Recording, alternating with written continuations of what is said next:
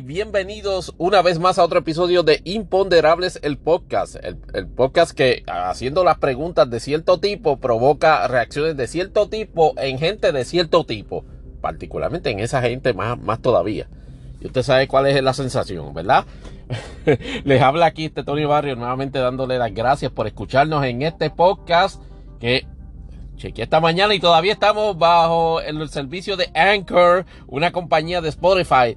Y le insto una vez más a que, por, eh, aparte de darle las gracias por escuchar este, este podcast, cuando tengan la oportunidad de, escucharlo, también compartan el link este, en todos los servicios de podcast este, los cuales puedan estar utilizando para escuchar este, este, este y otros episodios de Imponderables el podcast, particularmente obviamente Anchor, pero también puede ser en el, propio Spotify, en Apple Podcast, en Google Podcast, en Tuning Radio y perdón, y en iHeartRadio. Eh, preguntas y comentarios también pueden este, dirigirlos a la, cuenta de correo electrónico de Imponderables el Podcast, que es imponderables podcast a yahoo.com. Y también pueden este, comunicarse este, a, la, a la cuenta de Imponderables el Podcast en Twitter. Eh, bueno, sí, y los Moss este, no me, no, me, no me boja la cuenta cuando, cuando haga el takeover. Eh, que es arroba impondepodcast. Y por supuesto la mía personal eh, Tony Barrios underscore o jallita abajo 24 o 24. Para que los neotaínos pues no, no, se, no, no, se me, no se me alteren. Bueno, eh, tuvimos una, una, mini vacación este de alrededor de 5 o 6 episodios consecutivos. Y la este, este, que hacía falta, dicho ese paso. Este, pero la realidad es que, wow, arrancando el, primer, pero la realidad del episodio. Eh, sería tentador este, obviamente traer el backtrack de todo lo que ha pasado las dos semanas. Pero como yo no quiero meter este episodio en tres horas, voy a hacer una discusión breve este, de, de, asuntos, de asuntos que, de, uno o dos asuntos que ocurrieron durante, este término. Que, ciertamente merecen discutirse este, y para pasar ciertamente a asuntos de mayor eh, actualidad, este, tanto en Estados Unidos como en Puerto Rico y en nuestra sección de imponderables que si, eh, por ejemplo, Nueva York necesitaba otro incidente como ese bizarro ataque este de, de Marte Santo, donde este individuo entra a, en una estación del tren, suelta una bomba de humo y, y, en medio de la confusión comienza a disparar este indiscriminadamente contra todas las personas que estaban allí, milagrosamente no matando a nadie en el intento, pero hiriendo a sobre 25 personas. Pues la realidad es que no, porque obviamente eh, eh, en Nueva York con todo lo cosmopolita, con toda la, cultura, este, como digo yo, este, sociológica de, ser ciudad fuerte, no es menos, no es menos cierto, sin embargo, de que todavía este, recibe, este, es una, ciudad que por, por esa misma condición es objeto de toda una serie de, ataques y toda una serie de, situaciones en las cuales, este, pues altera, este, el, el la tranquilidad colectiva este de, los ciudadanos. Y, e inclusive el subway, que ha sido un punto de contención este, a, nivel doméstico en, en, la ciudad, este, por ser precisamente foco de actividad criminal no supervisada por la, adecuadamente por la policía de Nueva York ni por el Metro Transit Authority, pues lo que, lo que le pone la cherry on top a, la, al asunto es que en Marte Santo venga este individuo y haga, y haga, y haga esa fechoría, lo que provocó ciertamente un manhunt que de hecho él se llama Robert James, eh, tuvo, uno de los desenlaces más, este, y sé que no es necesariamente la traducción este, directa de la palabra, pero uno de los desenlaces más bizarros que, que hemos visto en una, en, una situación así, lo que a, a, a, primera impresión resultaba, parecía ser un sofisticadísimo ataque terrorista, y que de hecho no necesariamente deja de serlo, no, nos pareció más bien, en, esencia, la maquinación de una persona mentalmente perturbada, inclusive. Es una persona que ha vivido toda una serie de, en, varios, en varios sitios de Estados Unidos, en varios estados, este, que se había equipado desde, me parece, 6 o 7 años con, un arma, este, me parece que en el estado de Oregón, sin necesariamente haberse hecho este background check, a pesar de tener un relativo abultado este historial criminal, pero tenía un arma de fuego. Y con esa arma de fuego aparentemente fue que realizó este el, el, el ataque. Lo más loco es, lo, más loco es que la forma en que, en que resulta el desenlace de la misma, porque como dijimos antes, él esencialmente no tan solo se entregó cuando lo arrestaron, sino que llamó a la línea de Crime Stoppers para efectivamente notificar este, de, su, de su localización mientras estaba tranquilamente este, comiendo su Big Mac allí en uno de los McDonald's de la, en Manhattan, cerca de la sexta avenida. Y se entregó y sin ningún tipo de resistencia y, y todo tranquilo.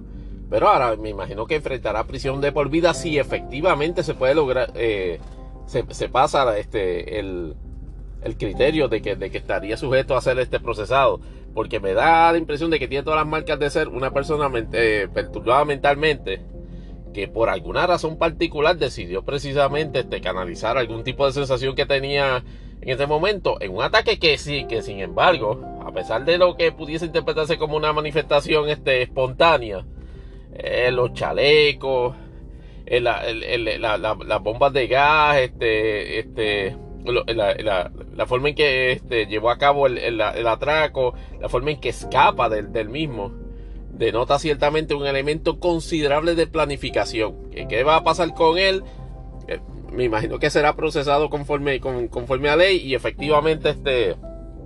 va a ser el, día, el resto de sus días en la cárcel. Nueva York, de nuevo, colectivamente recibió como un levantamiento de, de, la, de la cascarita de, todas las heridas este que ha, que, ha recibido producto de ataques terroristas y actividad criminal, particularmente en el software, pero afortunadamente trajo a discusión nuevamente la necesidad, y yo como habiendo visitado Nueva York este, eh, hace unos meses, pude palpar de que en la comunidad efectivamente hay una preocupación por la falta de vigilancia en, en los terminales de software, porque esencialmente no hay nada, no hay, no hay seguridad privada de Metro Transit, no hay elementos de la policía de Nueva York allí. Este, espero que el, que el, alcalde Adams, esté viendo esta situación, trate de llegar a, entendidos con Metro Transit Authority o para que le permitan tener posiciones este de, de, de, mini cuarteles en algunas estaciones este, de, más concurridas este, del sistema de la ciudad o que efectivamente Metrotransit este, eh, haga sus buenos oficios con, la gobernadora para que efectivamente incremente el presupuesto para efectivamente este, ponerme a mayor tipo, mayor niveles y controles de vigilancia este para, para, para por de alguna manera tratar de aminorar esa, esa, esa probabilidad de actividad criminal allá. Y de, y de, y de un lunático criminal, pues transicionamos a otro lunático criminal, pero este es, billonario, este es billonario, 249 billones de dólares, precisamente. Eh, como habíamos indicado en el episodio anterior, Elon Musk, este, efectivamente, este, está en su, en su, ¿cómo es? En su quijotesca cruzada de que, de, que le, de que le borre la cuenta a, a, Elon, a Elon's Jet, que es una cuenta que esencialmente traquea la, los viajes de, su jet privado utilizando información pública que provee los diversos sistemas este de tracking de aviación.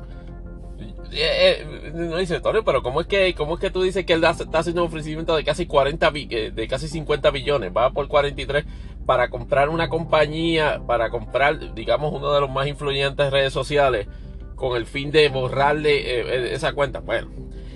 está claro que no necesariamente es eso, pero es pero ese incidente es la esencia de, todo el asunto. Elon es básicamente un, un multibillonario. Mira, qué concepto, multibillonario. Extremadamente exitoso. Pero creyéndose la película de que es una persona infalible, lo cual es completamente normal en este tipo de situaciones. Tiene proyectos exitosísimos, Tesla, eh, con relativo éxito, aunque la industria automotriz hace rato que ya lo, ya lo rebasó y yo preveo que obviamente Tesla va a ser un este, va a ser un como dice una inscripción retórica en el mercado automotriz de los próximos 10 años pero por lo pronto está, está ejerciendo una influencia brutal en el mercado automotriz y ciertamente provocó toda una revolución este, a la adopción este de, la, forma eléctrica como, método de propulsión. Sí, no, y ni hablar de SpaceX, que yo entiendo que es su, su, su proyecto más eh, serio en, términos de desarrollo de, de, de, navegación aeroespacial. Pero obviamente como personalidad es precisamente una máquina de ego y pauta. Twitter, este, a pesar de sus 80 millones de followers,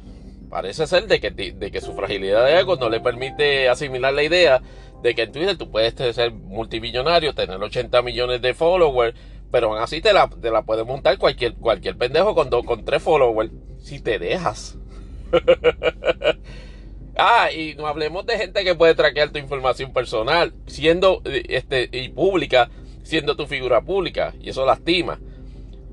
Eso en unión a unas pseudo ideologías este, que de hecho no, no, no son consistentes precisamente por sus reacciones a ese hecho, con ello ha tratado de justificar desde hace unos meses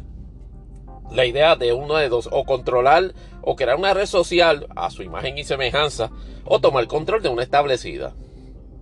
Aparentemente le resulta más atractivo, precisamente por satisfacciones egocentristas, tomar control de Twitter. Y, hizo la, e hizo la oferta, 43 billones. Resulta que el board este, durante, ya, ya, ya, ya van 12, ya van casi dos semanas, no, va, va una semanita y un poquito más de la oferta y de lo que, y ante el imponderable de si efectivamente lo va a lograr, mi percepción es que el board, habiéndole dicho ya de que no aceptó su oferta, su oferta inicial de 43 billones y que de hecho ha estado como, como se dice allá en, en, en Corozal, stacking the deck, en términos de incrementar el valor de las acciones para que se le haga mucho más difícil a Elon llegar, a tener algún control mayoritario más allá del 9.2% que tiene ahora de, de, la corporación. La realidad es que habiendo cotizado tan reciente como en octubre a 70, 75 dólares la acción, la propuesta en términos de negocio ante el imponderable de si Twitter está haciendo bien en rechazar la oferta de Elon. Sí, pero eh, es, por, eh, es en, el estricto contexto de, de valorización este, subestimada.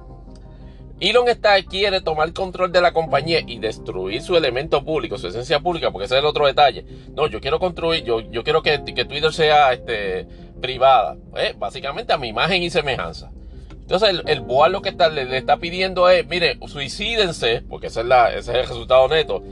pero por, por 43 pesos la acción.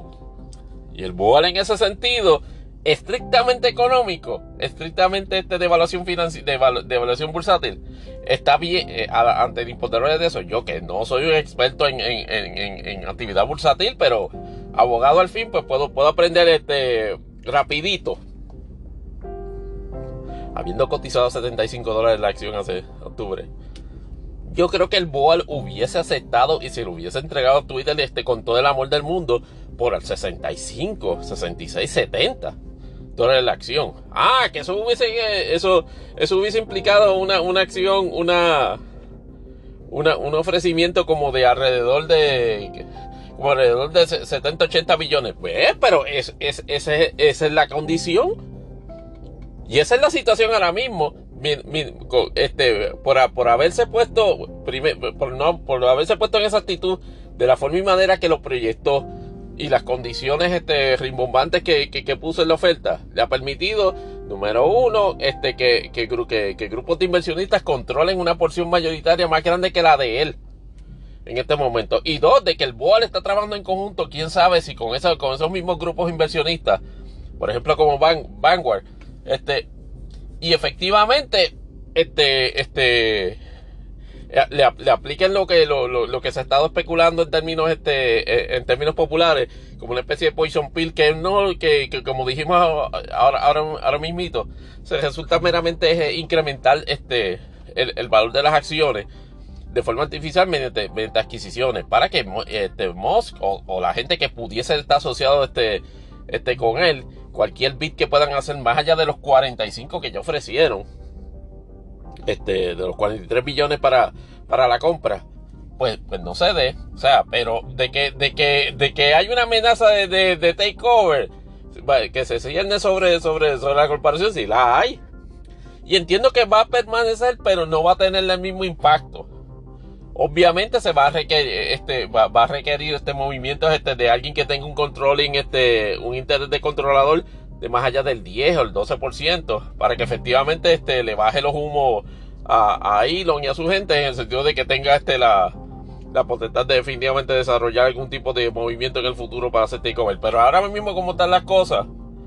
eh, Twitter en su configuración este regular, si se quiere, si se quiere llamar así, no va para ningún, no, no, no se va de aquí este, por lo pronto. Y efectivamente este, continuará siendo una compañía pública, cohesionista. Elon este, estamos esperando a que haga este, su, su clásica este, maniobra de, del pump and dump.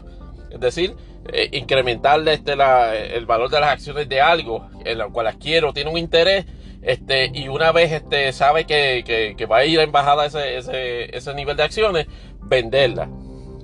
que si en el futuro Elon Musk, por eso y por otras cosas que hemos discutido en este, en este podcast, este, efectivamente debería ser procesado criminalmente antes de los próximos 10 años, yo entiendo que sí, pero obviamente eso él lo sabe también. Y este tipo de movimiento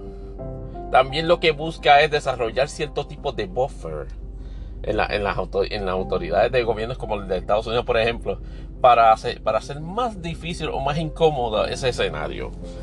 Por lo pronto veremos a ver cuál es la próxima movida, las cuales a veces se dan hasta segundo por segundo. Ok, ahora en, materia más contemporánea.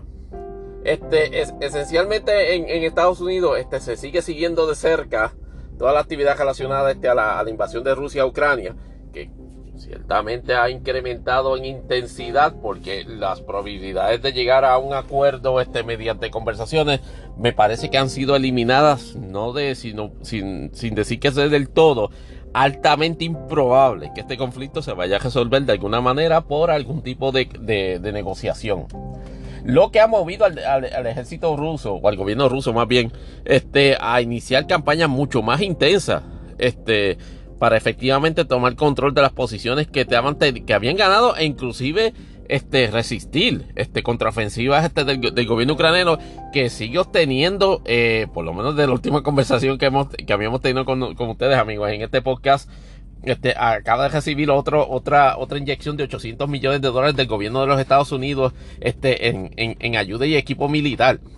y está recibiendo y está recibiendo ayuda de, de, varios países de Europa con respecto también a equipo militar. Todo, todo ha resultado en, en, en, en el hecho de, según lo que informa el, el, gobierno ruso, este, hace, hace unas horas, este, la, la, la completa, el, control completo de la ciudad de Mariupol, que nosotros, este, habíamos, este, estimado, ¿verdad? En, nuestro análisis, este, geopolítico pesetero, de que efectivamente, este, ya Mariupol había sido descartado, ya este, se, se, le había dado este, como quien dice, este, concedido a los rusos, pero aparentemente Ucrania durante las pasadas dos semanas por lo menos había intensificado la contraofensiva para tomar el control de la misma. Dice el gobierno de Rusia que decididamente ya tomó control este de la ciudad portuaria lo cual, pues, como habíamos, como habíamos visto y escuchado en, en otros podcasts más versados en el, en el tema de geopolítica, es, es, una victoria importante para el plan que efectivamente tiene, tiene Rusia de controlar las rutas de acceso al, al, al Mar Negro. Este, las rutas comerciales. Así que, si eso es cierto durante, durante el día de hoy, o vaya a cambiar al al trasfondo el, el, asunto durante las pasadas, durante los próximos días, está por verse. Pero la administración Biden sigue empujando el, elemento de Ucrania, de brindar ayuda a Ucrania, de visibilidad alta en, en esa interacción con el gobierno de Ucrania como un elemento político positivo, de proyección política positiva en la gestión de la administración. Nosotros estamos en récord, por lo menos contestando o tratando de contestar al imponderable de si eso debería tener algún límite. Nosotros entendemos que sí. A la contestación de imponderable de que si la administración Biden piensa que le va a meter 20, 40, 50 billones de pesos al hecho de Ucrania como una forma de recuperación o como una forma política de proyección, eh, me parece que es un error táctico. Tiene que haber alguien allí que de momento diga, muchacho, está chévere. Porque obviamente este, este pues, propinarle una victoria, una derrota eh, militar política a Rusia en el marco internacional representa un beneficio político para, para, para Biden, tomando en consideración de que Vladimir, Vladimir Zelensky se ha encargado una y otra vez de representarle al mundo de que, de que la administración Biden este, y el gobierno de Estados Unidos lo ha ayudado este, inmensamente en, en, en, su campaña de resistir este ataque. Pero, pero, chavos que se, que, que, se, que se ocupan en esos asuntos, chavos que no se ocupan en asuntos domésticos. Y ahorita voy para el tema y les adelanto, este, antes de que, antes de que lleguemos allá, y ahorita voy para el tema de uno de los hotex más, este, eh, idióticos que he visto. más idiotas que he visto en, redes sociales, en Twitter PR, relacionado este, con Vallejo, que la, la, opinión que bajó del Tribunal Supremo de Estados Unidos, finalmente, y la percepción en términos de, opinión pública sobre, sobre ese asunto. Pero eso, eso lo tratamos en el asunto de Puerto Rico. Ahora, ¿Qué ha hecho aparte de eso, de eso Biden este, con respecto a, a, su política doméstica? Pues tiene también, tiene bastante nerviosito a inclusive elementos de, de, de, de gobierno demócrata en jurisdicciones demócratas este, en, la, en, la, frontera, particularmente Nuevo México, eh, relacionados al levantamiento este, de las restricciones que la sección 42 de, este, de, de US Code relacionados este, que había impuesto la, la administración este, de Trump este, donde había paralizado precisamente que los procesos este de entrada ilegal al, país pues se desarrollan unos procesos administrativos, los cuales este, obviamente conducen inclusive este, o a residencia o, este, o, a, visa este, temporera o a otros tipos de procedimientos. La crisis del COVID, irónicamente, la administración Trump estableció, estableció por orden ejecutiva una paralización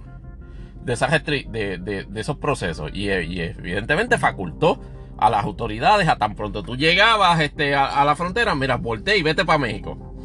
Porque aquí, porque por la cuestión del COVID, aquí no se te puede mantener. La administración ha anunciado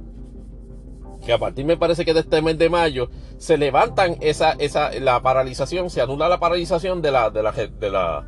de los, procesos que están, que están bajo ese título 42 de US Code. ¿Qué significa? De que nuevamente todas esas personas que llegan van a pasar por los procesos que regularmente pasaban e inclusive este, este, pudiesen este, aspirar a, tener una entrada legal al país. Este, ¿Eso qué va a llevar? Pues eh, eh, un incremento descomunal de inmigrantes ilegales o, o de personas tratando de entrar a los Estados Unidos de forma ilegal porque saben que ahora hay un proceso donde ya no se les va a rechazar automáticamente ni se les va a pedir que regresen al país. Y eso representa una, una crisis en el manejo de personas en las fronteras. Hay gente que obviamente en su, en su, en su, en su, en sus marcas este, anti-inmigrante, anti-latino, este, y, y, como digo yo, este, hasta cierto punto xenofóbica, por ejemplo, como el gobernador de Texas, Greg Abbott, pues maneja eso como business as usual, tenga o no este, este, restricciones, este, la, las disposiciones del título 42. Bueno, el otro día hizo un staging este ridículo de que cogió a, inmigrantes que habían llegado, los montó en guagua y los tiró en Washington DC, pero tirado. En Capitol Hill, eh, allí, allí en Washington DC no, porque eh, que si vienen ilegales, hizo un staging que le quedó pendejísimo, porque después de, eh, porque aparte de que es un acto ilegal, la el 99% de las personas que llegaron allí, gracias a, las intervenciones, obviamente, de, organizaciones caritativas este, que velan por, personas este, inmigrantes, fueron relocalizados en otras áreas. Pero en, otro, en, en otras jurisdicciones hay un, y, inclusive senadores y representantes que van para elecciones de midterms le han manifestado preocupación a la administración Biden de que este no es un nicho del cual no necesitaban ellos candela en medio de la campaña electoral y explotando eso en, el, en, llegando al verano, quedando cuatro o cinco meses para la elección de midterms, ¿no les parece a ellos de que la administración Biden debió haber levantado esas restricciones tan pronto o no las debió haber este, levantado sin tener un plan de contingencia? Saludos a los de de plan de contingencia. Este, relacionado a la forma que cómo ibas a canalizar el incremento de la, de la, de, la descomunal inmigración que, se, que te, te, viene para encima. Mallorca, que es nuestro, el, el, director este de la oficina de inmigración, ha dicho que sí, hay un plan y se está corriendo. Y, pero el, la persistente inquietud, particularmente de políticos demócratas que van a elección este, de midterm, sobre la forma en que, en que se va a dar esto, me da la impresión de que no estamos este, todo claros en cuanto a eso. ¿Tendrá la administración Biden este, la, oportunidad o le dará un, un, un, un, segundo, una reevaluación de este asunto y dejará sin efecto entonces la paralización en algún momento? Eso resultaría complicado en este momento precisamente porque a nivel nacional lo proyectaría dos cosas. Primero como antimigrante y dos como divagante. Ante presiones que se pudiesen catalogar hasta cierto punto y manera, no necesariamente lo son, pero infundadas que van dirigidas más bien a, proyectar este, este, actitudes discriminatorias hacia, hacia las personas inmigrantes. Pero los que votan en las elecciones son los que están. Y los que están pudiesen crearle un efecto negativo a los, a, los candidatos y a los incumbentes que aspiran en las elecciones de midterm. ¿Se canalizarán esa, esas inquietudes antes de, antes de que llegue mayo? Yo creo que no.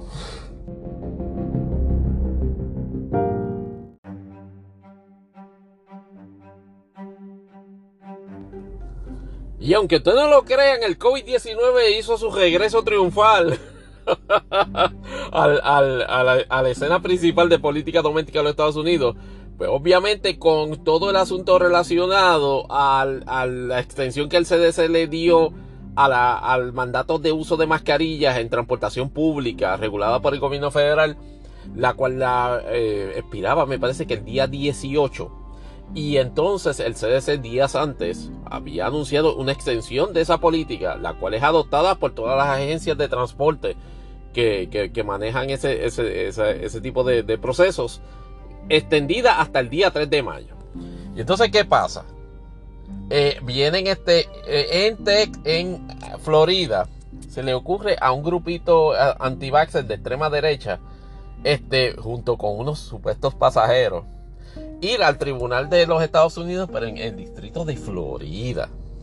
Y levantar una vez más el, asunto de que, la, de que la imposición de, esa, de esas restricciones en el eh, del uso de mascarilla, o sea, la imposición del uso de mascarillas en transportación pública, este, aérea, este, trenes y todo eso, era inconstitucional, porque eso no, este, este, este, este, no, no tenía ningún fin público, el mero hecho de hacer la, la mascarilla es, como ustedes saben, parte de una narrativa eh, quimérica conservadora que proyecta el uso de la mascarilla. O sea, han convertido o se han sugestionado a percibir la mascarilla como una especie de arma política, de señal de política, de ideología liberal, en la cual eh, esa ideología liberal abraza este, las políticas salubristas del gobierno y todas las restricciones que el gobierno le impone a las libertades individuales. Pues allá van y promueven esa, demanda en el Tribunal de Florida y le toca nada más y se la asignan nada más y nada menos que a la juez Catherine Kimball Missel. Catherine Kimball Missel es una, una, persona que a pesar de, supuestamente tiene 33 años de como juez, pero la foto no sé.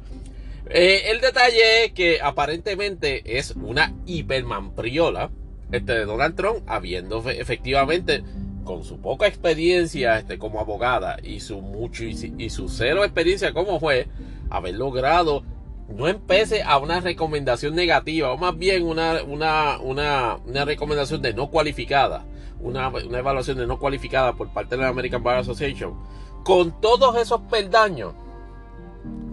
recibió, una, recibió un nombramiento de juez federal.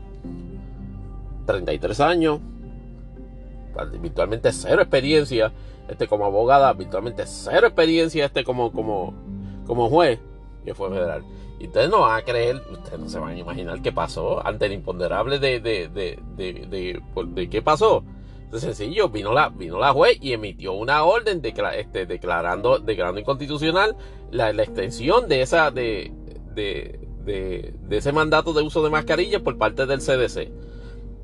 Y en términos, el, el, ruling tiene elementos eh, que en derecho ciertamente son, se podrían catalogar como razonables. Pero ciertamente envenena demasiado la resolución como para provocar la reacción que vamos a examinar ya mismito. Pero en síntesis lo que dice es que CDC no tiene la facultad en ley para de la forma que está estableciendo eh, esos, procesos este, emitir directrices que afecten en este caso, en la forma en que, las personas, en que los ciudadanos de Estados Unidos se transportan en sistemas de transportación regulados por el gobierno federal. Lo que pasa es que este, consistentemente en este asunto y en derecho administrativo 101, reglamentos de emergencia no necesariamente se conducen con los procedimientos normales que se establece legislación, este, este, reglamentación administrativa. O sea, usted para ti, para emergencias de, para emergencias de mascarilla o para emergencias de aislamiento, si se hubiese aplicado, que en el gobierno federal no se aplicó, no hubiese eh, requerido, o no, de ordinario no se hubiese requerido la, la, la, emisión este de un, aviso en el cual pues, las personas este, emitieran comentarios y, este, y preguntas o, o, o manifestaran posiciones sobre la aprobación de ese reglamento. Pero puedo entender, puedo entender la cuestión de la, de la, del, del ámbito, del campo. CDC regulando un aspecto de transporte. Esa parte, pues mira, tú estás está como que medio fósil. Pero lo que pero, pero arregló seguido la juez en la resolución trata de establecer una, uno, uno, unos dictum sobre la efectividad de la, de, del uso de la mascarilla como método de control para, para, para el COVID-19. Y efectivamente le tira toda la materia fecal que puede con respecto a la efectividad de la, de la mascarilla, del uso de la mascarilla como método de control del COVID-19. Y eso deja entender, deja entender, no, lo establece claramente, de que imponer el uso de mascarillas no es una medida de control contra el COVID-19 y que por consiguiente eso eso eh, eh, siendo irrazonable no no no procedería o no procede más bien, no procede que el, que el gobierno está imponiéndole una, una, carga a los ciudadanos de ponerse una mascarilla. Porque en eso nada resuelve. Y eso lo deja, y eso lo deja claro en varias e incorrectas, erróneas y maliciosas este, generalizaciones sobre la efectividad este, de, de, la mascarilla. Entonces, ustedes vieron los videos de gente en Midfly pilotos que, que uno, se está jamaqueando el avión 20 veces y no te dicen ni siquiera uh, we, we are not we are entering a little bit of turbulence so please uh, no, no te dicen un carajo. Pero entonces ah, el, eh, ese día cuando bajó la, la resolución de la, de la federal como eso a las 5 de la tarde uh, we, we are pleased to announce that you can take your mask off y entonces voy a la a la gente en mi flight quitándose las máscaras como si se estuviesen quitando los brasieres allá en en, los 60 70 en la eh, ¿cómo es? en la en, la en, la, en la revolución así estaba la gente quitándose las mascarillas. Oh, Dios mío, mis libertades individuales han muerto. Pues resulta que en, en, la, en la, confusión de lo, de lo, de lo, de lo súbito del anuncio, hay que reconocer que le, que le sacó los pies del, del le sacó la alfombra de los pies a la administración Biden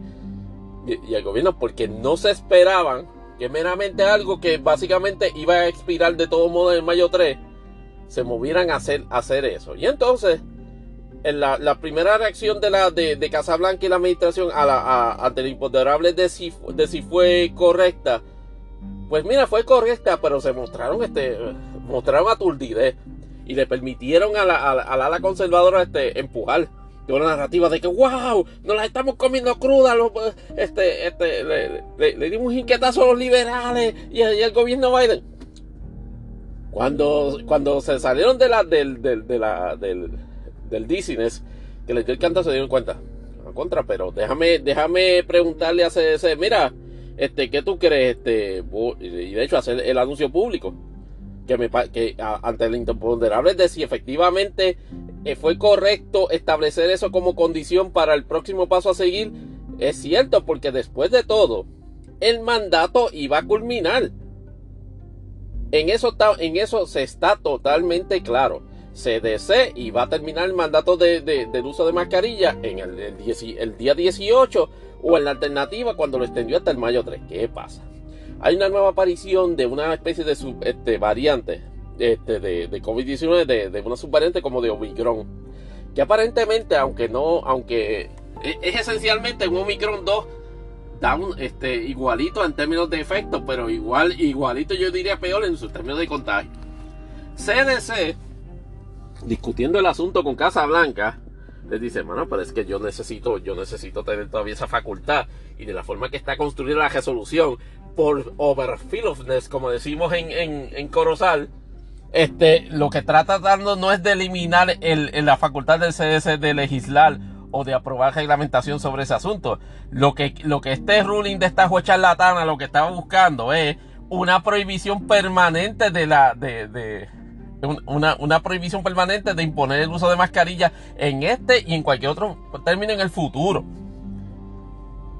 Luego veremos en el asunto de Puerto Rico cómo, cómo, Puerto Rico, de las pocas este, ejercicios de soberanía que puede ejercer este como territorio, se, se pasa esa, esa, esa, esa opinión de la juez este, por donde no le da el sol, claro, porque obviamente son otros contextos diferentes. Pero ahí es que entonces aprovecha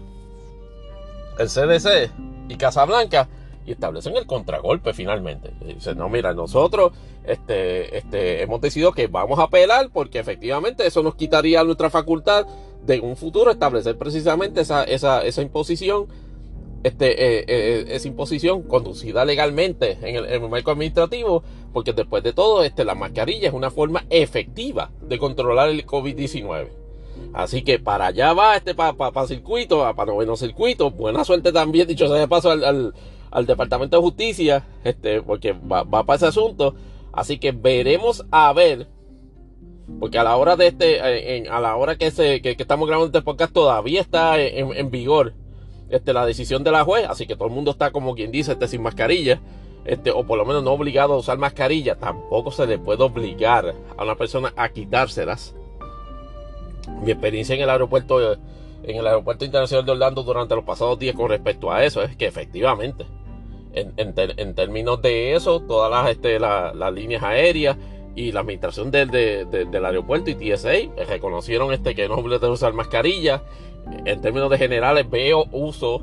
de la misma aminoró como a 80%. Básicamente estamos hablando de, de cada 10, 8 este, no la usan y 2 la usan. Pero la, pero la, pero la realidad es que hay que antes del, día 3 de mayo, que es lo que interesaría a este CDC y prospectivamente en el futuro,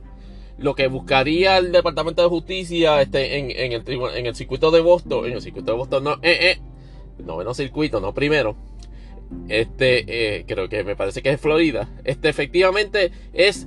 revocarle la resolución de la juez en el sentido de que, número uno, yo sí puedo establecer este como reglamento de emergencia CDC imposición de reglamentaria administrativa sobre la mascarilla. Y dos, si puedo, dentro de esas de esas, dentro de mis este,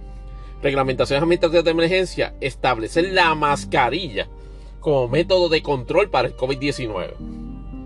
Porque hay, porque por ahí es que venía la, decisión de la juez. O sea, la decisión de la juez no está, tratando de, de quitarle necesariamente facultades al CDC. Lo que está tratando es de hacer ilegal imponer el uso de eh, poner el uso de la mascarilla y con eso el gobierno y la administración de Biden tiene que tener cuidado porque eh, respectivo de, del valor político o politiquero el uso de mascarilla ciertamente es una forma efectiva de controlar el COVID-19 y no puede permitir que se desarrolle un patrón este judicial de decisiones judiciales que se lo vaya proscribiendo en diversas instancias. Porque el resultado neto es que menos gente se va a proteger y menos gente y, más gente va, va a, exponer a otras a contagiarse con COVID-19. Una, una hace eso a, la, a la apatía que, que, que, persiste aún en un, sector considerable de la población de Estados Unidos de no vacunarse. Y tienes el potencial de por lo menos 20 millones de casos de COVID. De, ah, que pueden ser de la variante de, de Omicron bueno, podría ser la variante Omicron, pero ¿qué, qué pasaría este con, futuras este variantes con, con efectos más devastadores este en, la salud? Como si los efectos de Omicron no fueran suficientemente devastadores de por sí. Veremos a ver este qué, pasa finalmente, porque hasta este momento no ha radicado este apelación sobre esa determinación del Departamento de Justicia. Pero cualquier cosa lo evaluamos en el próximo episodio.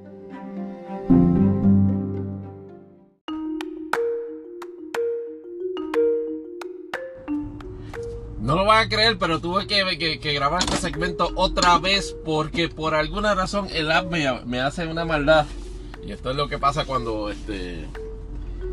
trabajas este con aplicaciones este en, en el taskbar, que es sencillamente un paso en falso de los dedos y se borra la aplicación que esté trabajando en ese momento, con el pequeñísimo detalle de que si no has guardado lo que estabas grabando, se lo llevó Pateco y se fue al, al, a la eternidad. Pero entonces, vamos a, a reanudarle. Este, culminando la, la, sección de Estados Unidos o, los asuntos de Estados Unidos que nos planteamos acá en Poderones el Podcast, queríamos señalar efectivamente de que hay un asunto relacionado pues, precisamente este, con, con, el mundo trompiano y la, y la investigación este que de, de los asuntos del día 6 de enero.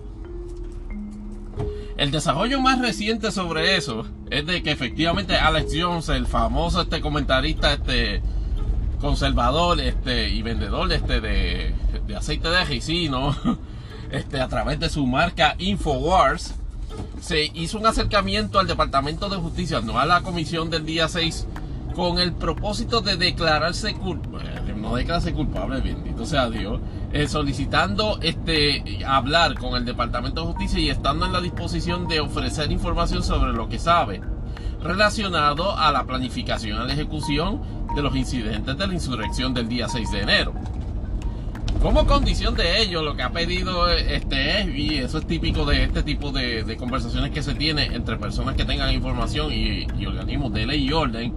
pues está pidiendo que se le conceda la inmunidad el imponderable resultaría ser el Departamento de Justicia va a, a, concederle esa inmunidad. Yo esencialmente lo dudo. Pero otro imponderable más este, importante. ¿Por qué Alex Jones está en este momento en medio de la vorágine, por cierto, del caso civil de Sandy Hook? Donde está cogiendo multas diarias porque se niega a, a, a, a testimonio en deposición relacionada a la forma y manera en que difamó con sus comentarios en, su programa este de en su programa del canal de YouTube a las víctimas de esa masacre. ¿Por qué en medio de esa vorágine se este, pues, digámoslo así, acercarse al Departamento de Justicia para efectivamente este, hacerse amigable a, a ser un cooperador de probar la información? Eso, eso me resulta un tanto misterioso, porque ciertamente en el campo especulativo se ha establecido de que Adicción era una de las personas que estaba envolviéndose en ese, en ese asunto de la planificación este del, del día 6 junto a Roger Stone, Marmidos y, y, todo, y toda una serie de, elementos este, como de secuaces de Donald Trump. Pero Alex Young y Alex Young había, ha sido citado, me parece, este, de, este por la por la comisión del día 6. Pero entonces, eh, hacer el bypass de la comisión del día 6 e ir directo a justicia, que todavía este, la General Garland no ha decidido si efectivamente va este, a, a radicar cargos criminales, aunque parece ser de que se, va, se va inclinando hacia, hacia esa ruta en espera de lo que finalmente lleve a cabo la comisión del día 6, bien sea este, a modo de informe o a modo este, pues, de, precisamente de referido al Departamento de Justicia para que tome cartas en el asunto. Pues ver que Alex Young hace esa movida denota, pudiese denotar dos cosas. Número uno, de que está, está haciendo un preemptive para evitar que efectivamente la controversia le explote ahora. Y así no tener que esperar, así no tener que esperar a que cuando, a, alzar las manos cuando ya esencialmente esté todo el mundo este, preso o ofrecer precisamente como parte de sus servicios de información elementos vinculantes a la, figura de Donald Trump. ¿Pudiese ser eso una treta o un engaño para tratar de conseguir información del Departamento de Justicia sobre cómo van los, asuntos en términos de qué tan cerca están de vincular a Trump o qué tan cerca están de, precisamente promover este causamiento criminal hacia su persona? Eh, pudiese serlo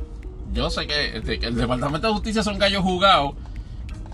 el Departamento de Justicia Federal, y efectivamente van a escuchar todo lo que tenga que decir la elección con relación a eso. Pero determinación sobre otorgar la inmunidad no la van a hacer desde muy temprano en el juego. Y pudiese inclusive ahora digo yo, a, hacerle una puñalada trapera y luego de proveer toda la información y provocar este encauzamiento, decirle muchas gracias por su comparación, pero tú también vas para adentro. Este, pero, pero no, no sabemos en cuanto a eso. Sobre Donald Trump particularmente, más, allá, más allá este de, su tour este de, campañas electorales, y cuando digo campañas electorales, este de meetings y reuniones allá en Mar-a-Lago,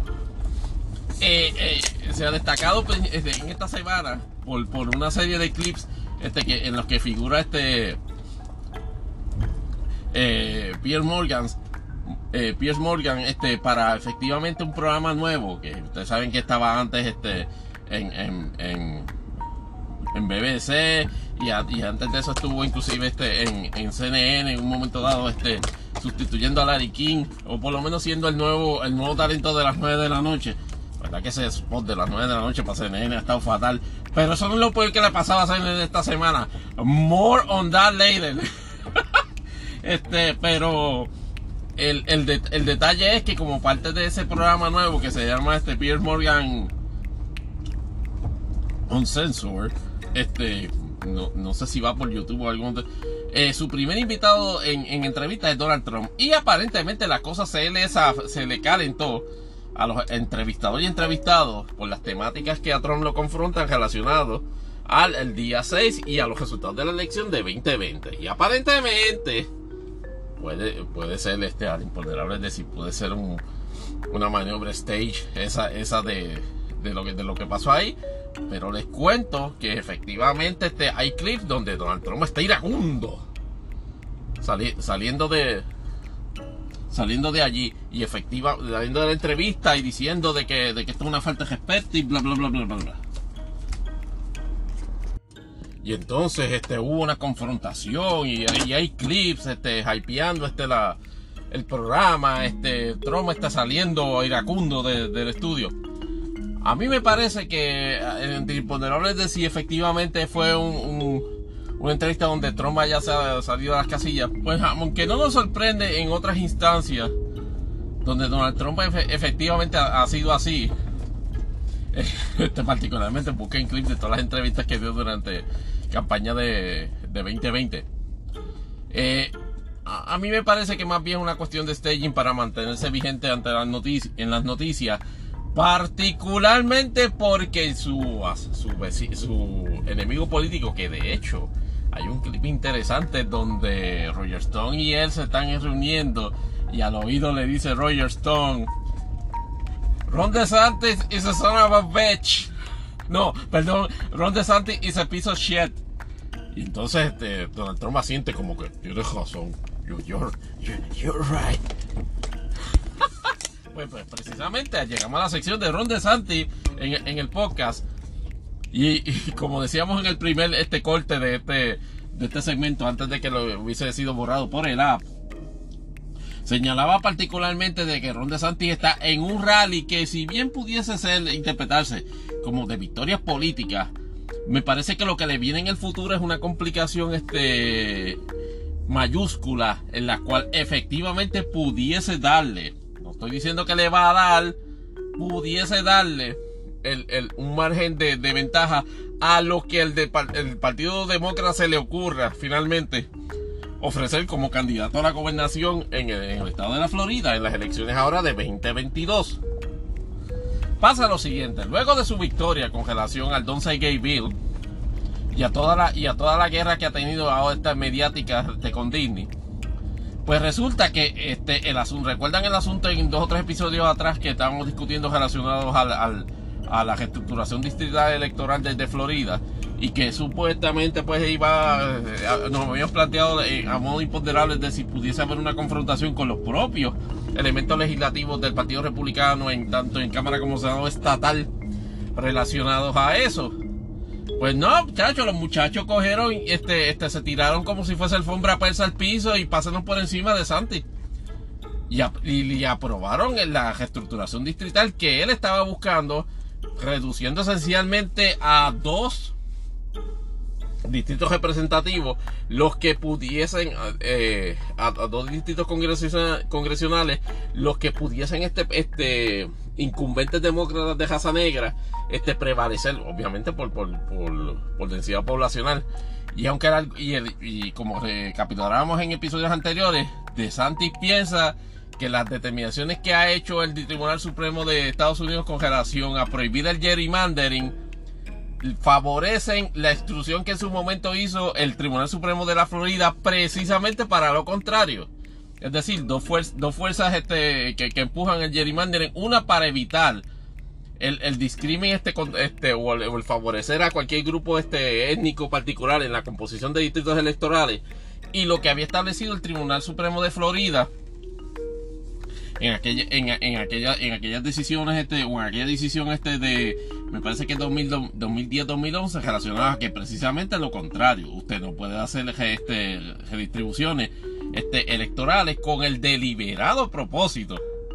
de efectivamente afectar su, este, la probabilidad de que un grupo e, étnico o que un grupo representativo en esa comunidad efectivamente no pudiese elegir este, oficiales electos de, de esa, de representativo de esa comunidad.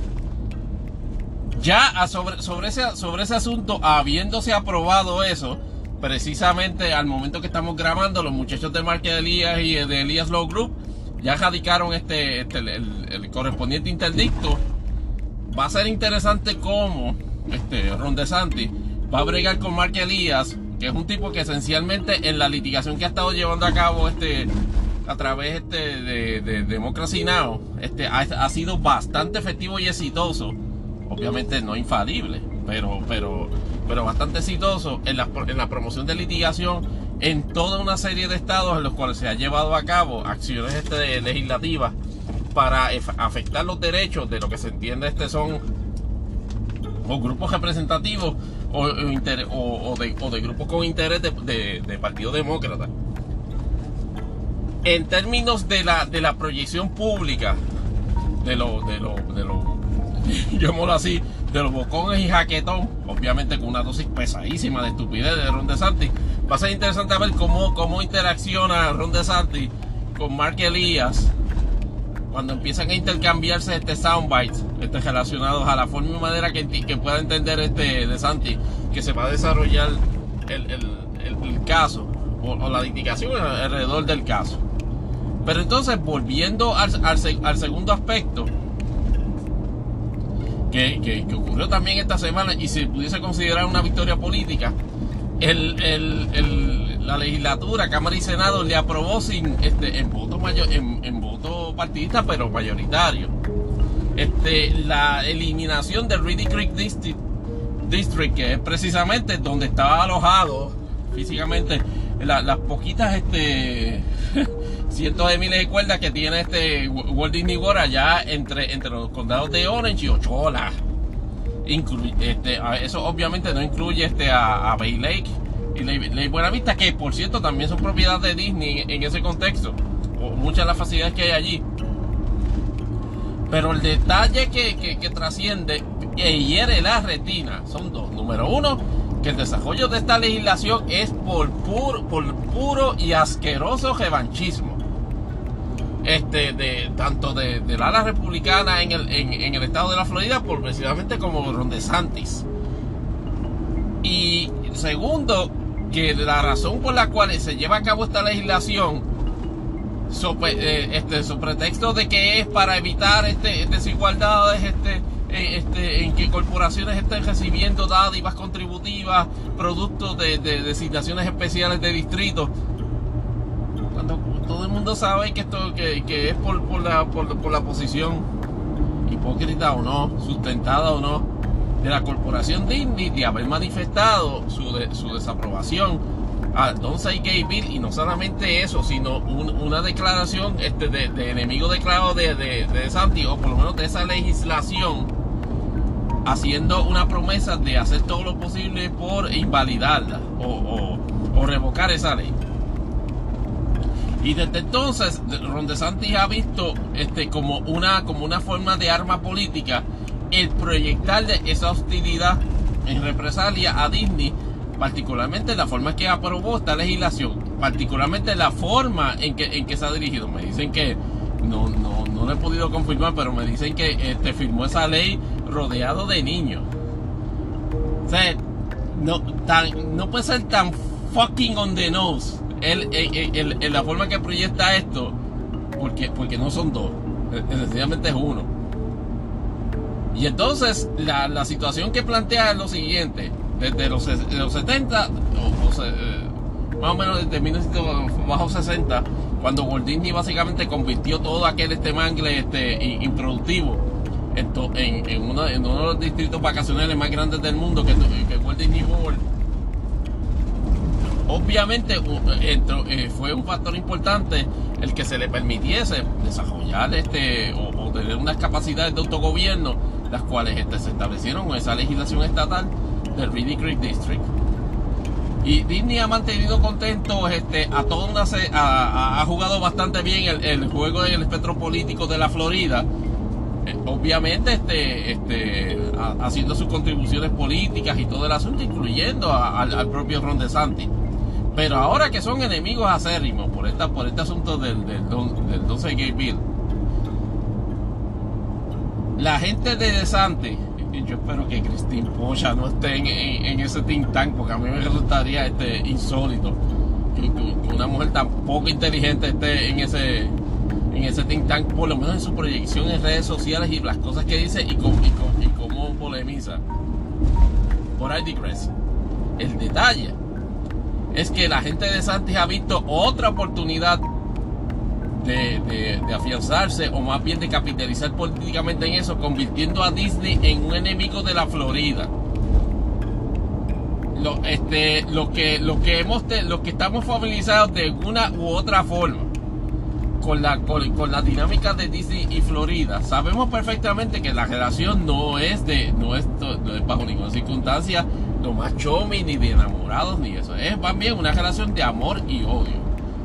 a nivel, a nivel económico y comercial, eh, eh, este, obviamente esta, estimula actividad económica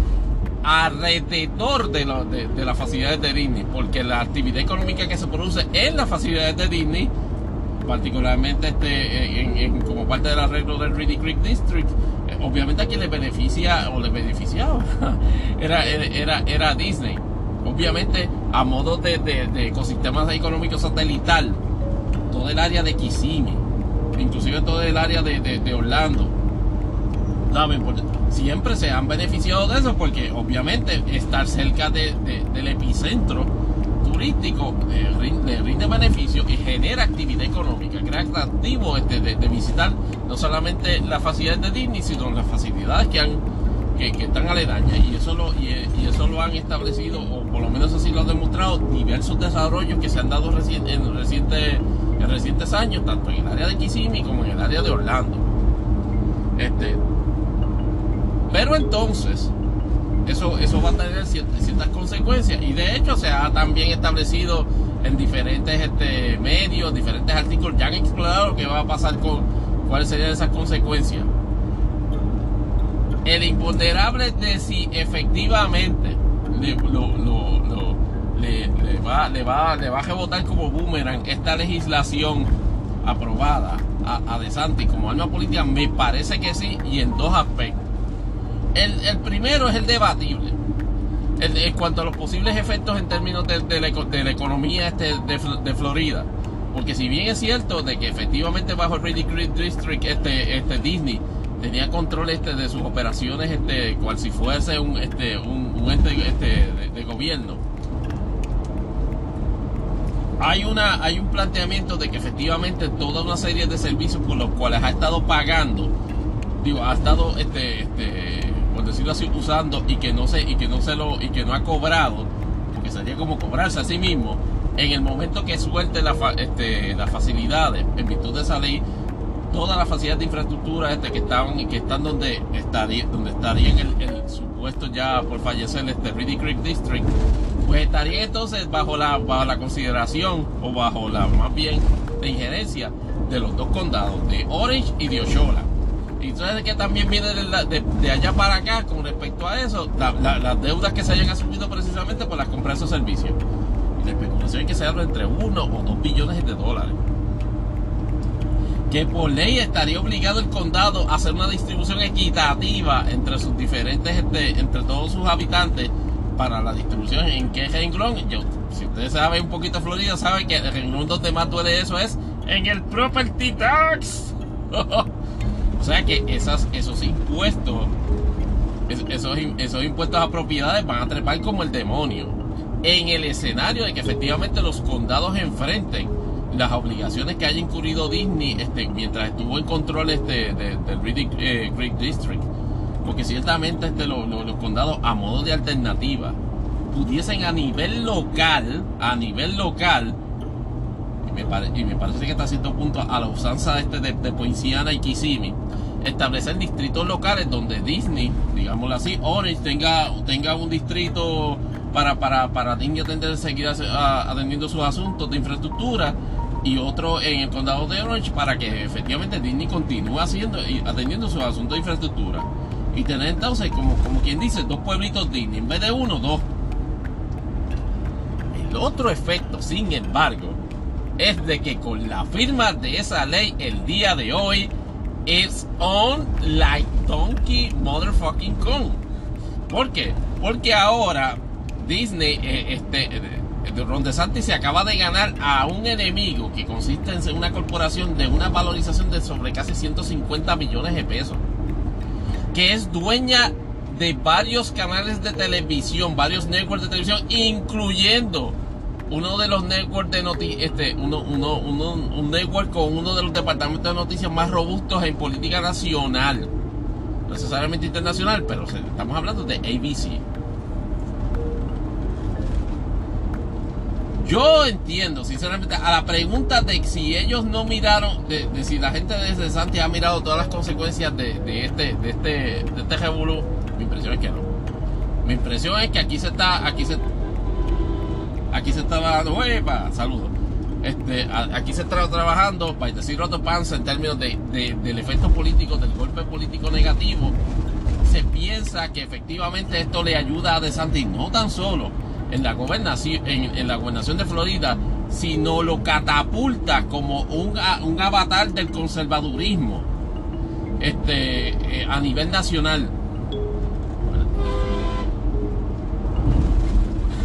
okay. Le tengo noticias a los muchachos este de, de Santi y el Partido Republicano. Está perdiendo con Biden en las encuestas. Está perdiendo con, con Joseph Biden el hombre que tiene, eh, que tiene la inflación más alta en 40 años, el hombre que supuestamente está en 42 en approval rating, cuando lo ponen macho, en, macho, tendencia, tendencia es Biden. Y obviamente en este episodio no, pero cuando en su momento entraremos en las comparativas de por qué, a pesar de todo, Ron DeSantis no tiene break contra, contra Ron Biden. Y lo digo lo, decimos aquí en abril 2022. Y tiene que ver con, el mero hecho de que Florida es solo un estado. Los otros 49 no son Florida. Y hacer una proyección, digamos, nacional, basado en tu política o en, tu, en tus actitudes energúmenas como gobernador de la Florida, no, no, no, no redunda en ganancia política. Está, haciendo sus primeros pininos, haciendo comparecencias públicas, en, haciendo stomping por, por candidatos republicanos. Vamos a ver cómo le va a esos, esos candidatos republicanos. Y si, y si no es que veramente está apoyando gente que ya está gana en esas primarias precisamente para bustear su imagen. Y con lo otro que se tiene que cuidar este Ron DeSantis es efectivamente que tiene enemigos mucho más poderosos que los demócratas, por lo menos en su entorno inmediato, porque estamos hablando de, de Donald Trump y todo su séquito que desde Maralago están, eh, van, a, van a planificar y van a establecer estrategias para desfalcar, de, o por lo menos este, este, descagilar toda esa, toda esa iniciativa que en su momento vaya a tener este Terrón de Santi de querer ir a la gobernación.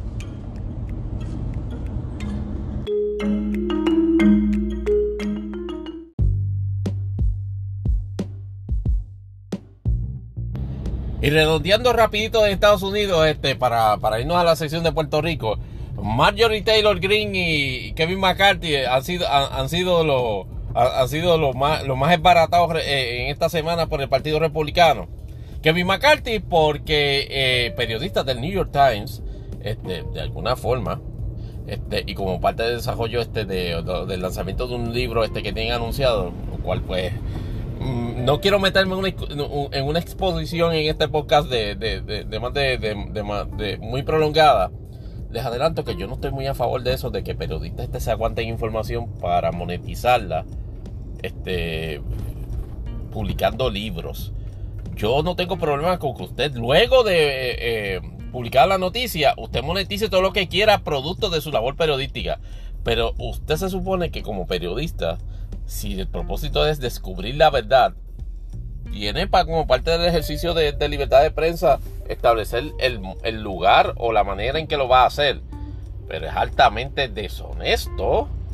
es altamente deshonesto que convierta el uso de esa prerrogativa en un negocio lucrativo. Pero pues bien, estos periodistas este, obtuvieron este, las grabaciones de conversaciones telefónicas entre Kevin McCarthy y Donald Trump. Como recordarán al principio de todo este revolú, Kevin McCarthy es de las figuras eh, políticas del Partido Republicano,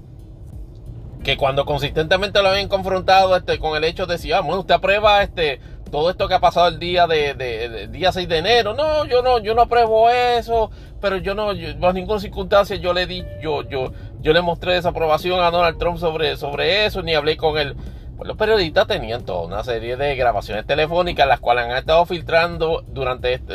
el final de esta semana y le han hecho la vida este cuadritos al pobre Kevin McCarthy. A, nivel de que, de que ayer, cuando hizo una negación categórica de haberle indicado a, Donald Trump este, de que, de que efectiva, o, haberle indicado en conversaciones, me parece que fue con Lee Cheney,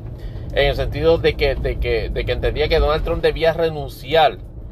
antes del día 20, cuando le correspondía hasta el final de, su término como presidente. O el hecho de que, de que haber dicho de que Donald Trump le había este, manifestado a su vez este, asumir cierta responsabilidad por lo que pasó el día 6. Este, qué sé yo, mediodía sacó pecho en una, en, una conferencia, unos remarks que hizo, dijo, no, yo no, yo he dicho eso, y los periodistas, pum, allá en, en Raquel Meadow en, MSNBC le disparó un sendo misil donde, escucha, donde hicieron un, un, playback de la grabación de las conversaciones telefónicas y se le formó un corre y corre en el cual aparentemente no ha tenido mucha consecuencia porque número uno está vivo y dos porque pudo contar el hecho de que habiendo dialogado con Donald Trump sobre ese asunto dicen las fuentes que Donald Trump no le, no, le, no le manifestó molestia con ese asunto y que se sentía más bien complacido este, por, el, por la influencia que tenía en el partido de, este republicano. Que de nuevo, otro tema, para, no para uno, como para 30 episodios de, podcast, de por, qué de por qué los republicanos van a necesitar lamentablemente como que Trump pierda como tres o cuatro veces para desintoxicarse de él. Sin embargo, ante el imponderable de si Kevin McCarthy está fuera del bosque, particularmente su posición de liderazgo en la Cámara de Representantes, si prevalece o no el Partido Republicano en los midterms, mm, yo no creo que Donald Trump, en, y respectivamente el resultado, este lo, lo quiera allí. Por lo menos no hizo nada, Donald Trump hasta, hasta donde se sabe, no ha hecho una manifestación este, de reiterar este, su, apoyo a Kevin McCarthy como, como nuevo líder de cameral este, o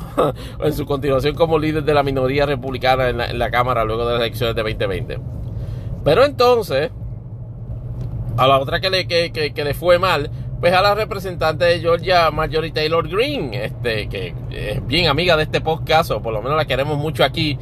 por las altas de estupideces infundadas, loqueras, este, y, y, y, y, lanzamiento de carne roja 24-7 a intereses ultraconservadores republicanos, este, vamos, desde su puesto este, que, que parece que, que, lleva unos niveles de eficiencia peores que los de Elizabeth Torres este, como delegada congresional. Ese distrito de Georgia eligió a Marjorie Taylor Greene para una sola cosa. Para hacer una fotutera este, republicana trompista. Pues bien, luego de, de, los incidentes este de, del 6 de enero, este, un grupo, un grupo este de, personas, obviamente con intereses atados obviamente, al, Partido Demócrata, e invocando este, disposiciones que han interpretado la 14 enmienda, le e, hicieron un planteamiento al, al, Departamento de Estado de Georgia donde están cuestionando este, de que por ley este Marjorie Taylor Greene pueda, pueda figurar como candidata a, a representante en las elecciones de 2022 por el hecho de haber estado envuelta en un acto de alta traición o sedición, que es lo que se puede estipular que intentó o que se intentó este consumar con los actos de insurrección del día 6. Claro, la vinculación de ella personal con ese asunto es más difícil de probar. O sería más difícil probar si no fuese por toda una serie de declaraciones que, que ha hecho este la representante, particularmente luego de, de haberse por lo menos certificado en un momento dado este, los, resultados de la, de la elección allá, eh, allá para, el mes de, para el mes de enero. Entonces Marjorie Taylor Green está en, en redes sociales, está en, en, en, grabaciones en Facebook, donde instaba precisamente a, a, a, resistir, a no reconocer la legalidad de los procesos electorales, lo cual como, como forma de expresión no, está, no, no es ilegal, pero instó en varias ocasiones a ir al Capitolio a manifestarle al, al, al, a, la administración Biden, o más bien al presidente Biden, de que no se le iba a reconocer como presidente, incluyendo el tomar acciones este, este, para así efectivamente este, concretizar esa manifestación. Pues entonces, este, en, una vista que se celebró en, el tribunal ante un juez administrativo, estuvo durante las pasadas o siete horas esté declarando sobre eso. Eh, se agajó, se reindó, como decimos este, en Vega Baja, del no recuerdo para no, no, no, no llevar a cabo o no manifestar admisiones sobre las conductas específicas que los abogados del grupo de interés de votantes que interesaban que no corra, pues precisamente hiciera entonces este, esas admisiones que probaran el punto de los puntos necesarios para este, canalizar la petición que están haciendo. Ante el imponderable de si salió bien para en ese proceso. No, diría que no salió bien para, pero tengo que contestar la segunda pregunta con que si efectivamente va a ser revocada, va a ser descalificada en su puesto de candidata o de posible candidata a la Cámara de Representantes por el distrito de Georgia que actualmente representa. Lo dudo, lo dudo, lo dudo porque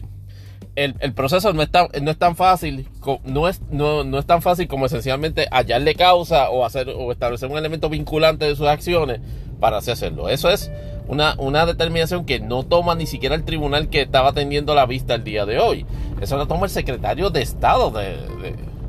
del Estado de Georgia. Recuerden que el Estado de eh, que Georgia es, republicano. Eh, y ante el hecho de que hay elecciones también en general en Georgia, este, el, cálculo político, me imagino, de Kemp y, los funcionarios del estado de Georgia es, bajo ninguna circunstancia, este, darle una pata al panal de toda esa gente conservadora este, en el distrito de Marjorie Taylor, Green que la apoya.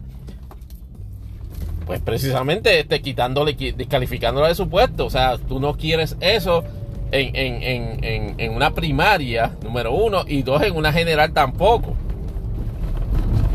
Así que con toda seguridad y respectivamente si se probó o no,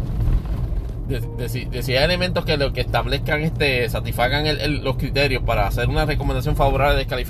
descalificación, yo creo que no se va. Ahora, ¿tú sabes quién está mirando por la esquina de la ventana este, todo eso que está pasando? De hecho, dos. La gente de la comisión del 6 de enero. y el Departamento de Justicia. Interesante que la, en el interrogatorio de hoy,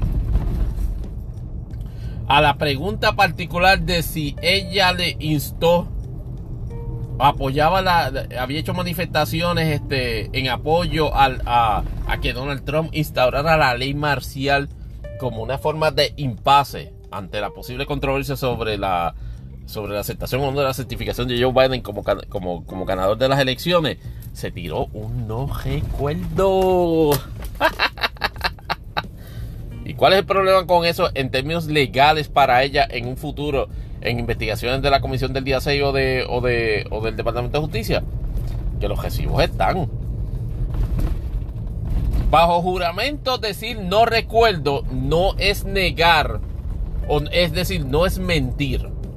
No sería un elemento de perjurio. Lo que estamos hablando es de, su estado mental al momento en que está contestando, pero eso también es otro elemento de debate. En términos de que tan, de que tan estúpida realmente es cuando está en, esa, en este tipo de situaciones. El problema que, es que el no recuerdo no es una negación.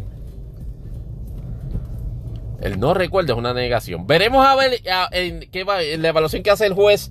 sobre este asunto, qué tan este, perjudicial resulta ese, ese, no, ese no recuerdo para establecer si efectivamente ella negó su, participación en los eventos. Pero por lo, por lo pronto, más allá del mal rato, lo que ella le debe preocupar es qué debe estar pensando la gente de la comisión del día 6 y del Departamento de Justicia sobre lo que ella dijo el día de hoy.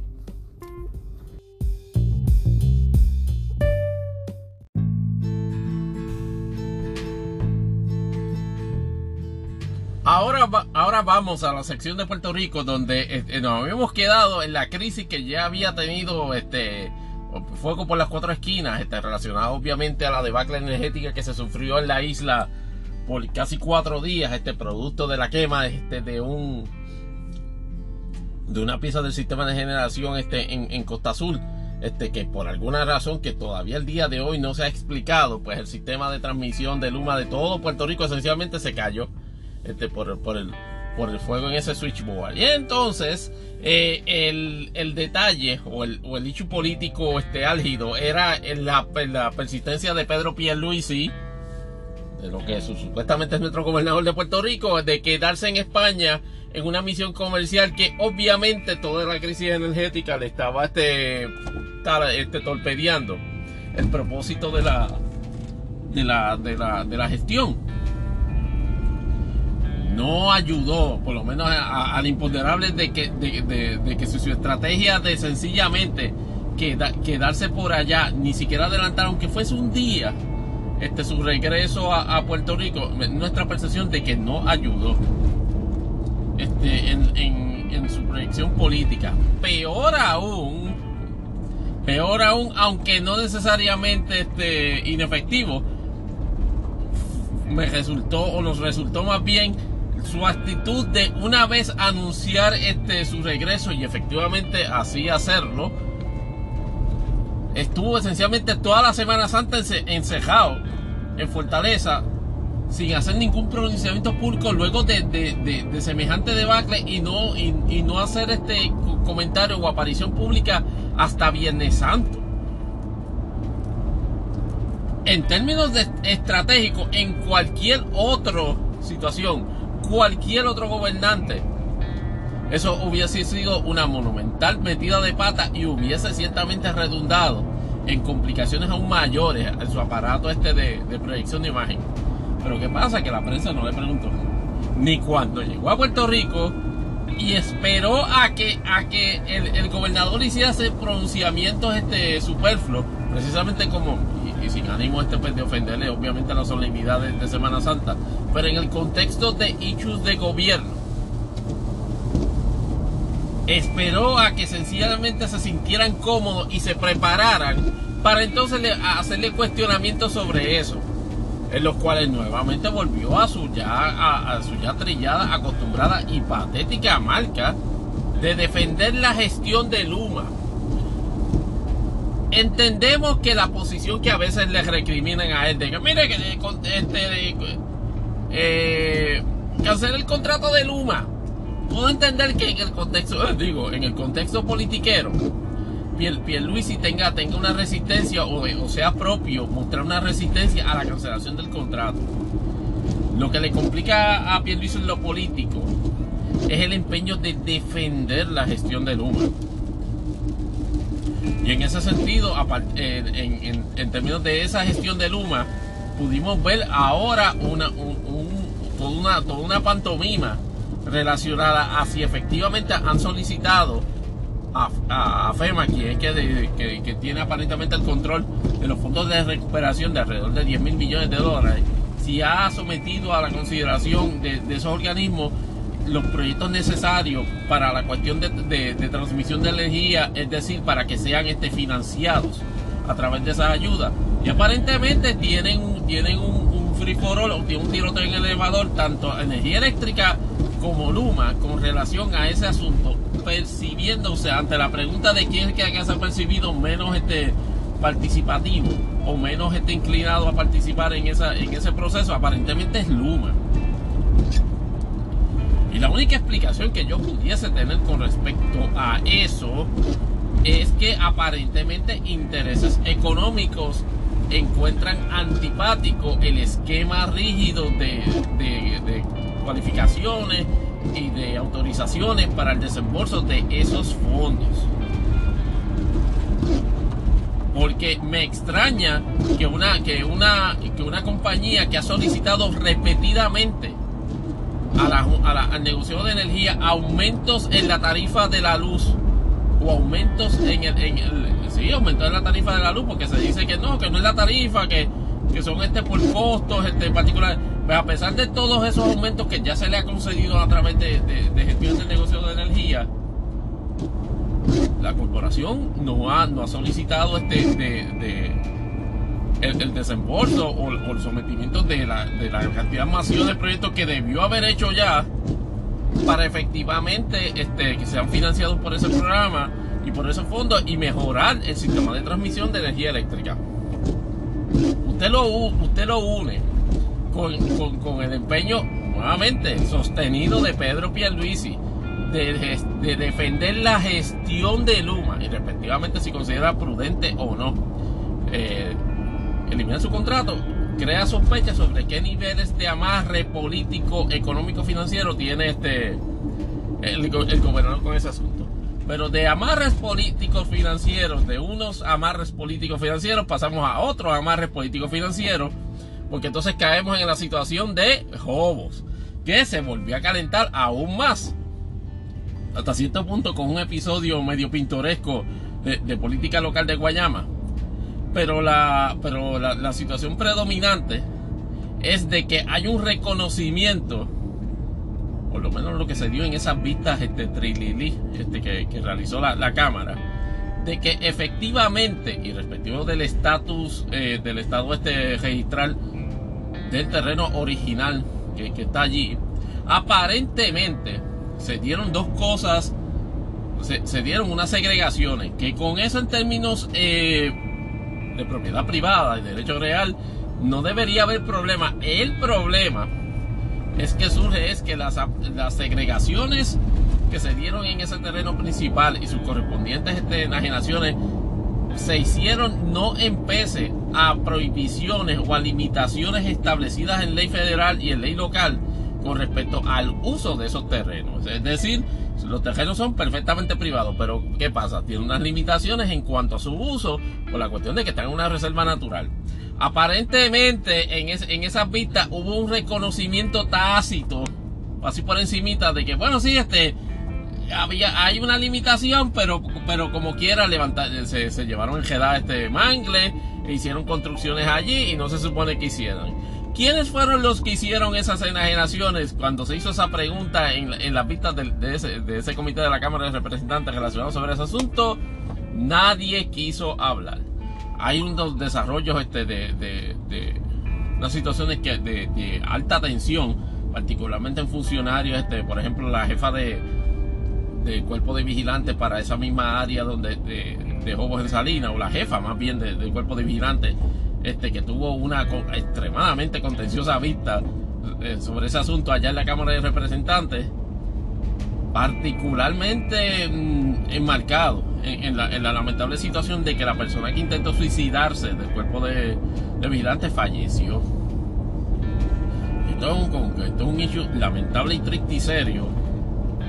no el imponderable de si merece ser examinado ese asunto en el contexto de lo que está pasando allí. Mi humilde opinión y con el mayor de los respetos a la memoria de la, persona fallecida, yo entiendo que sí.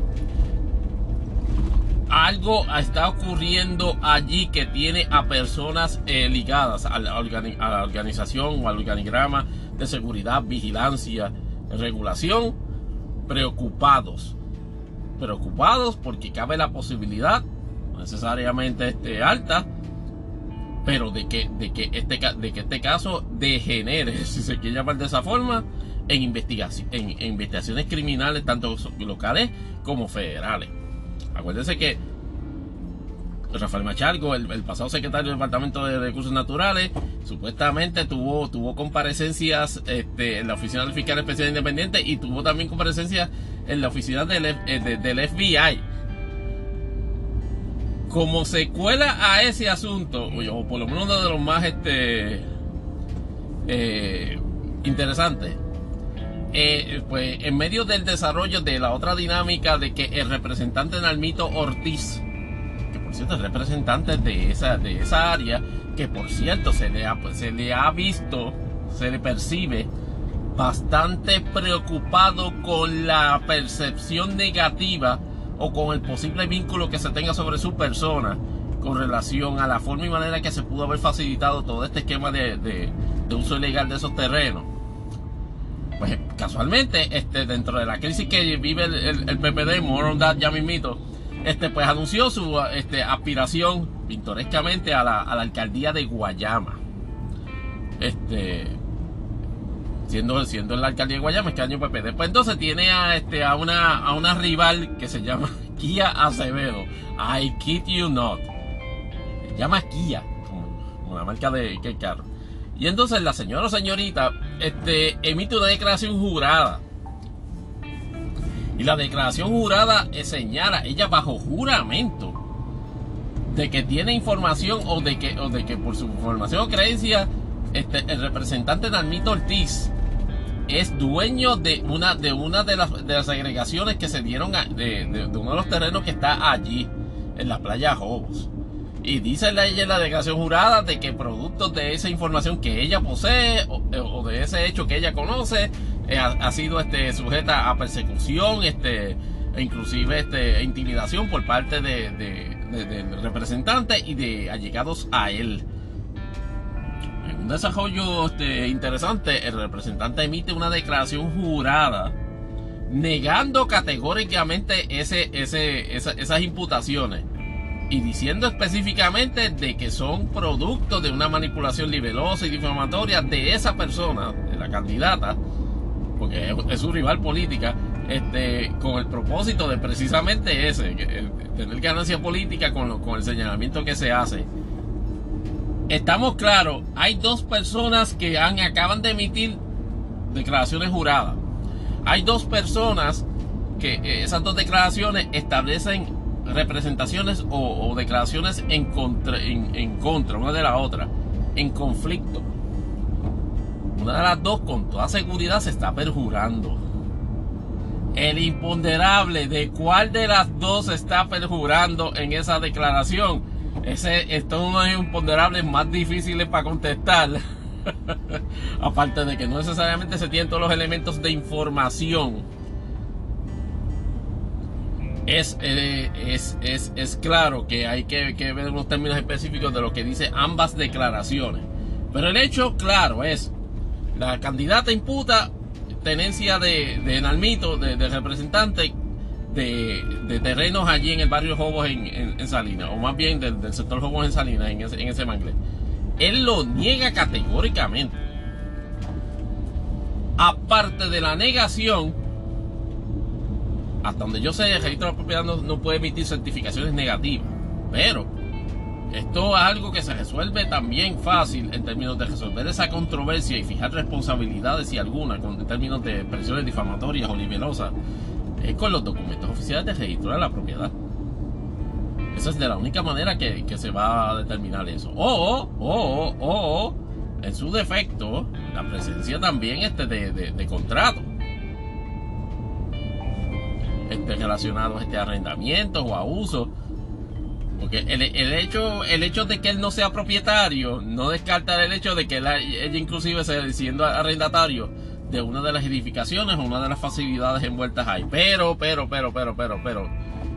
estamos conscientes de que el planteamiento principal es el, representante tiene propiedades ahí, el representante lo niega, ambos son a través de declaraciones juradas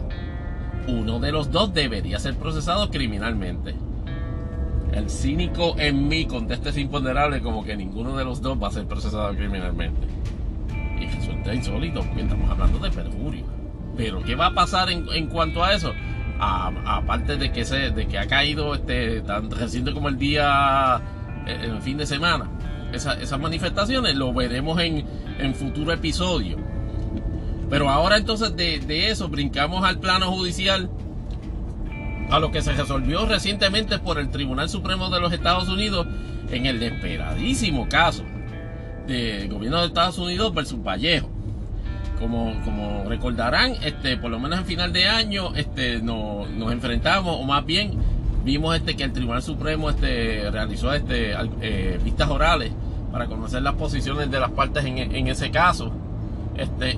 esta es una situación que, y entonces antes de adelantarles el resultado, esta es una situación para recapitular. Persona que, que, persona que me parece que es nacida y criada en Estados Unidos,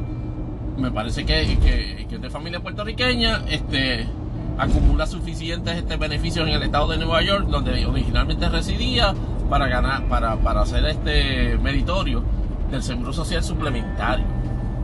Y así lo está disfrutando de esos beneficios que ya había pagado por una serie de años. Hasta que un día pues le dice contra este, quiero, quiero mudarme a Puerto Rico. Y se muda a Puerto Rico y procede y,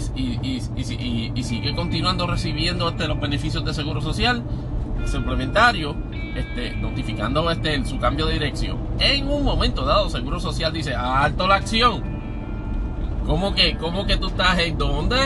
En Puerto Rico. Ah, pero es que tú no puedes recibir este, este Seguro Social suplementario si vives en Puerto Rico.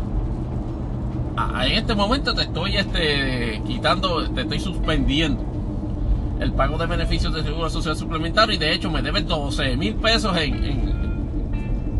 en, en, en, adjudicaciones este, ilegales. Así que ve pagándome. Entonces eso es lo que él motiva este, a, radicar una demanda en el Tribunal Federal. De, me parece que fue un interdicto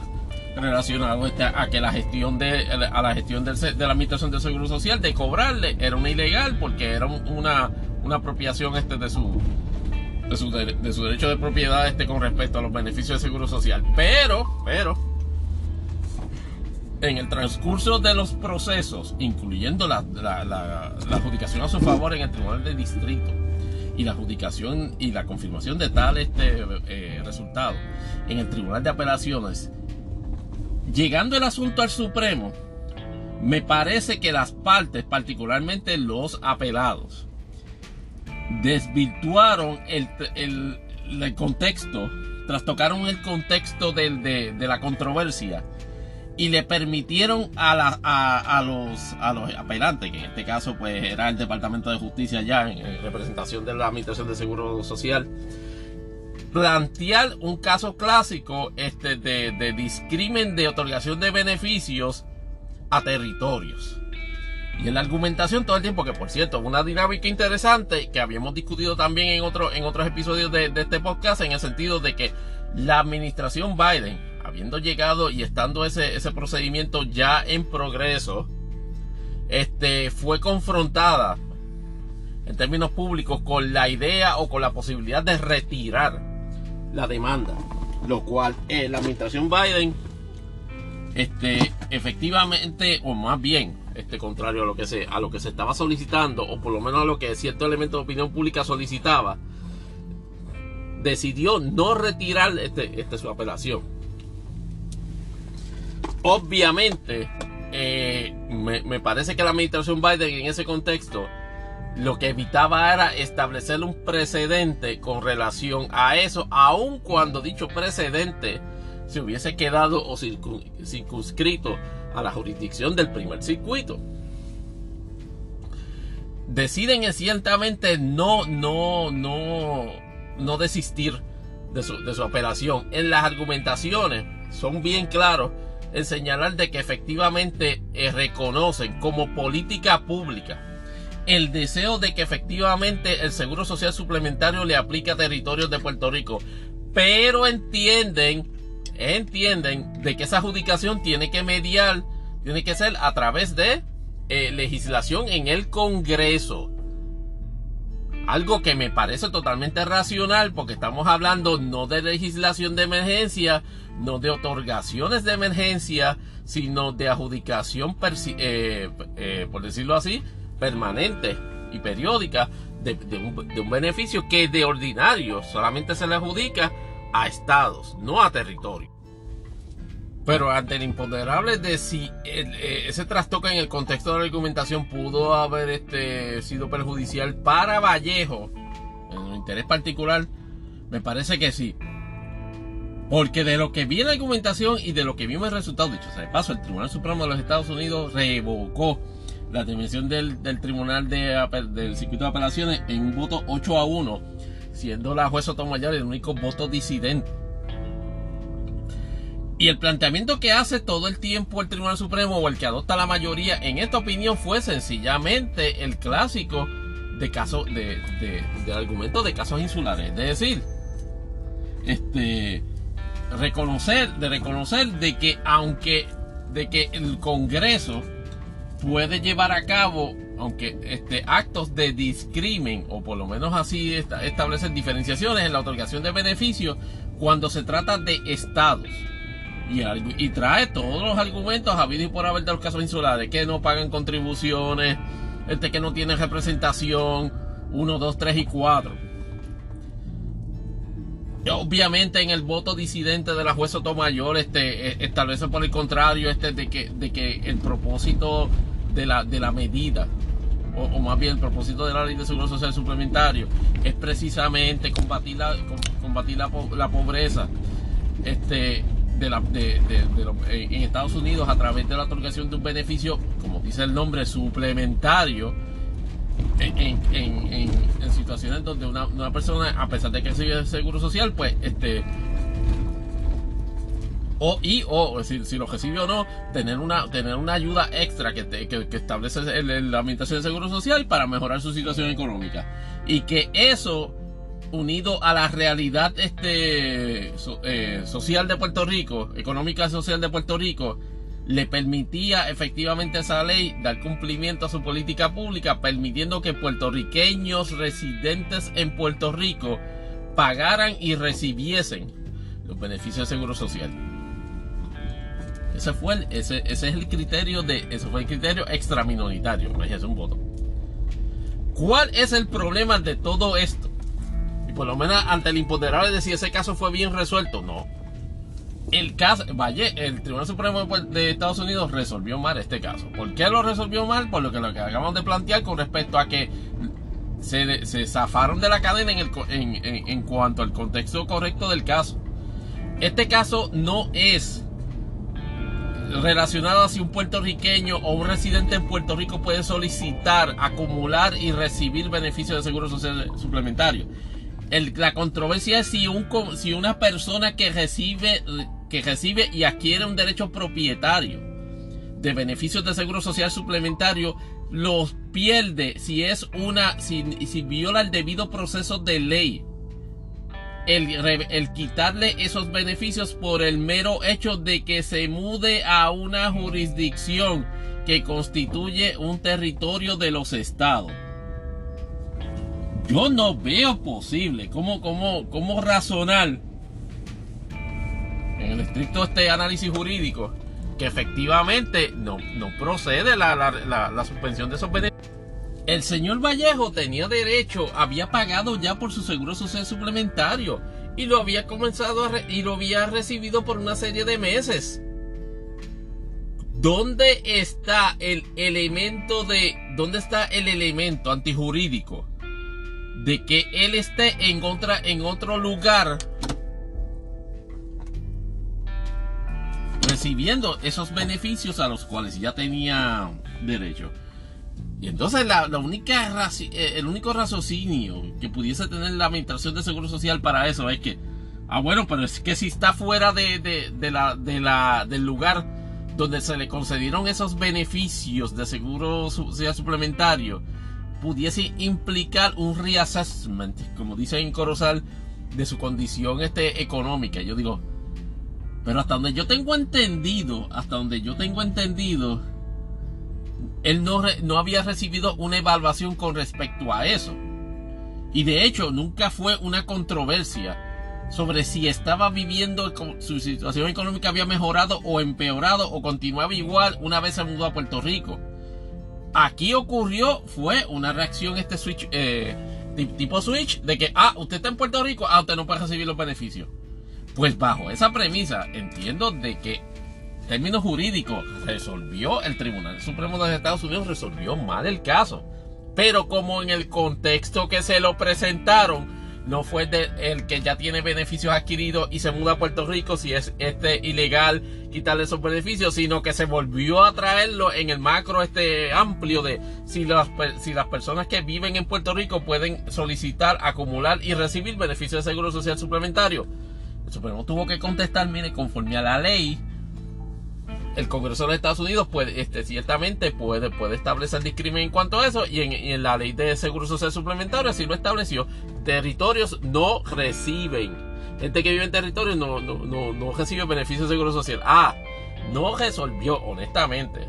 no resolvió la controversia de qué pasa cuando alguien vive en Estados Unidos, solicita, se le otorgan, los lo, disfruta y se muda a un, a un territorio.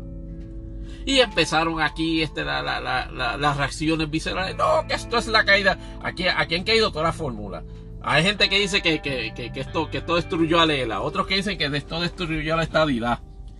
Este, eh, hay gente que dice que inclusive esto destruyó a, la independencia. yo digo, mire,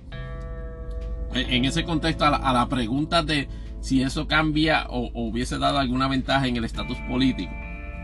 Pues mire, la, la decisión es una reafirmación del estatus colonial de Lela. En, el sentido de que se le considera territorio, por lo menos en el contexto de la, de la interpretación amplia, o más bien del análisis amplio, de sobre si el, seguro social suplementario debe aplicar a residentes, solicitantes residentes del Estado Libre Asociado de Puerto Rico. Sí, eso es un cantazo para Lela. Y ciertamente el que no se haya adjudicado a su favor constituye una retranca o por decirlo así, una, una ficha de atraso en la cual este, eh, huestes estadistas pudiesen este argumentar que era una forma de, darle otro bloque a Lela, de, otro, darle otro, otro feature, otro módulo para en su, en su evolución, según eh, piensa algunos, de que Lela debe, debe seguir evolucionando a ser más asociado que libre, es decir, que llegara un momento que Lela recibiese beneficios o igualdad en ese, en ese tipo de beneficios hasta convertirse esencialmente en un estado de de facto. Pero eso, eso no ocurrió y de hecho tuvo una reacción bastante patética durante este fin de semana en la cual producto de esa decisión este, los estadistas decidieron hacer una, una, manifestación en la cual hicieron proyecciones este, previas de que, de que iba a ser masiva la participación, este, inclusive este, reservando toda una serie de, estacionamientos en el área metropolitana, cerca del, puente de los hermanos y San Juan Condado. Resulta que no fueron, eh, yo creo que no fueron ni 500 personas esa manifestación. Y en términos de óptica es patético, pero tampoco tiene un, efecto, un efecto este mortal, si se le quiere llamar este sobre, sobre, sobre la lucha o sobre, o sobre la, la controversia este relacionada al estatus aquí lo importante es, reconocer de que, de que efectivamente pues el, asunto es una reafirmación del estatus colonial. Este me llamó poderosamente la atención y creo que este es el, el primero y segundo, me llama poderosamente este podcast.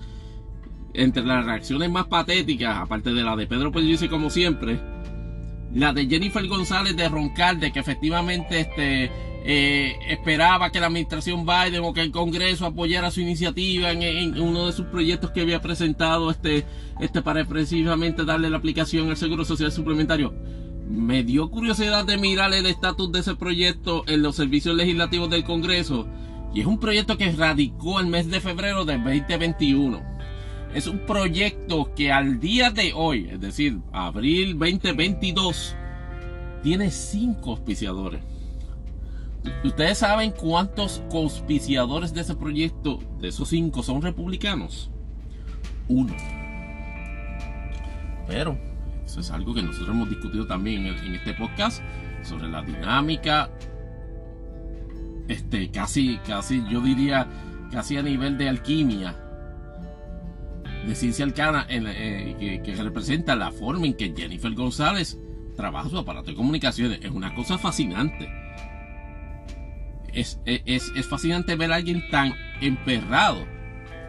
en, tirar, en tirar. Es, eh, como iba diciendo, es, es, es, fascinante ver a una persona tan emperrada en sistemáticamente meter tantos embustes. Y aún así ser exitosa en ese, ese, en ese organigrama, en esa estrategia de comunicación. es digno de estudiarse.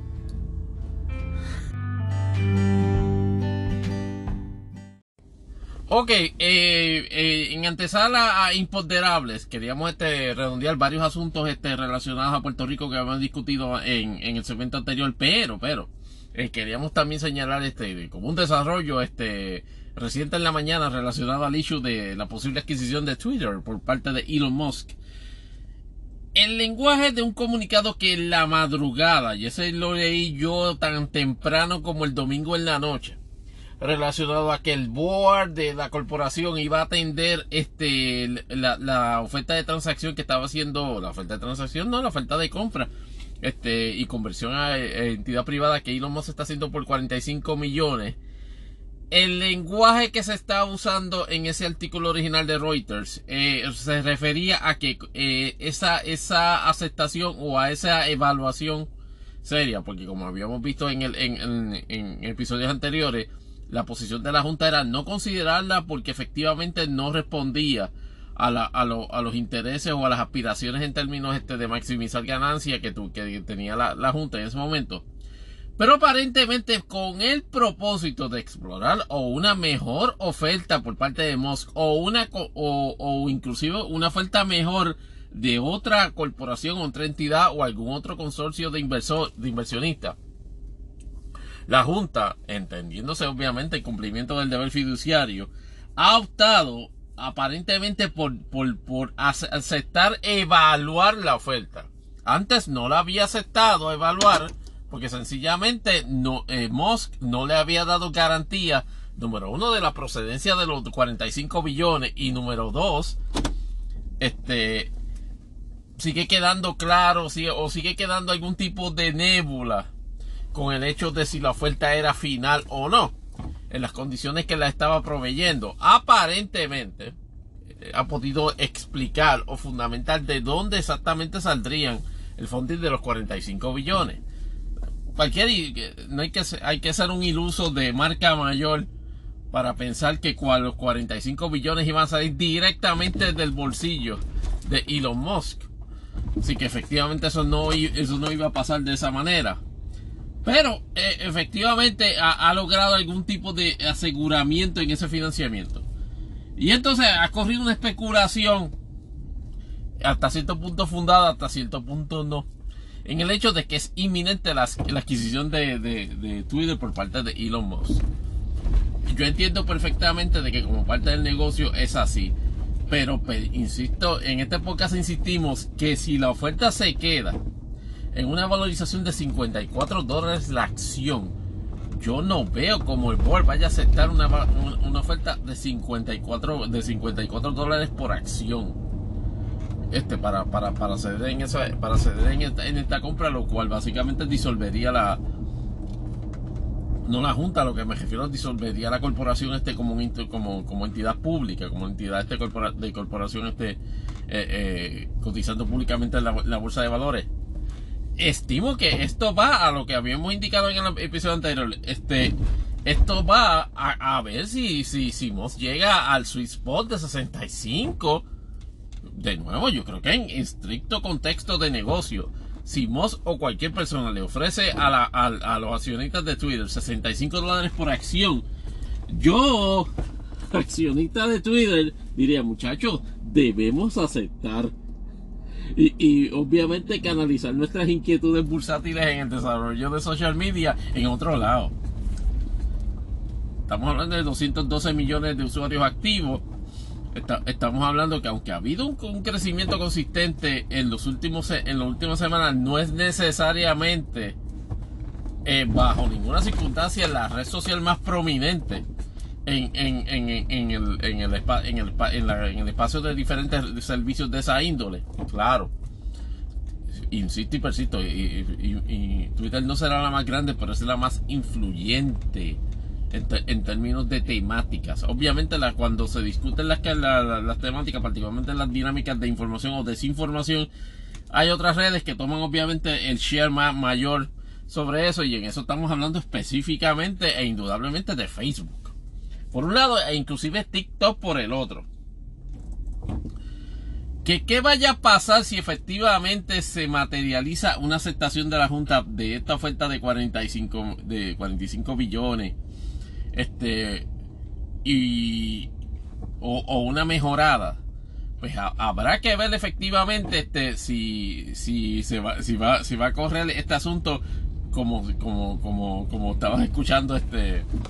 este un podcast ahora a, mediodía que me resultó comiquísimo de, de, de, este chavanco este este liberal este tengo que saber el nombre pero luego le llego le, le llego en el próximo segmento se identifico eh, que, planteaban ellos este de que, bueno, ni que ni que Elon Musk vaya a coger Twitter desde la laptop. Este en términos de cómo de cómo va a funcionar su infraestructura es casi eh, descontado de que Twitter va a correr más o menos lo mismo salvo salvo y, este y este y este es el detalle Musk quiere correr este la, la red o quiere correr el servicio de uno de forma privada dos bajo su visión particular de crecimiento y desarrollo, este, particularmente haciendo énfasis en su, en su apoyo o en su defensa de, elementos de libertad de expresión. Cuando haga esa adquisición le van a los abogados, que siempre somos los que arreglamos o chavamos las cosas, le vamos a ilustrar al nuevo dueño, si así se materializa, cuáles pueden ser posibles consecuencias legales de abrir o no abrir o de, o de graduar o no graduar ciertos aspectos de los términos y condiciones del servicio que se dan en la actualidad. No, porque yo creo que, que, vuelva Trump, que eso es lo que, lo que cuenta. El hecho de que Trump vuelva, obviamente es una cuestión que impacta de mercado en términos de atractivo, en términos de, de, de mercadeo la llegada de Trump obviamente pudiese mover a la gente a volver a la red. Y la llegada de Trump obviamente pudiese mover a la gente a salirse de la red. Eso, eso, eso es algo que, quizás este uno pudiese especular este sobre el verdadero impacto o el, verdadero margen de ese impacto, pero eso no se va, no se va a dar hasta que se dé. O sea, no podemos averiguar eso en, cuanto, a, en cuanto que se dé. Estaremos pendientes en el transcurso y si es necesario hacer otra enmienda al, episodio, pues así lo haremos. Pero el imponderable se queda en términos de que la Junta va a seguir evaluando esto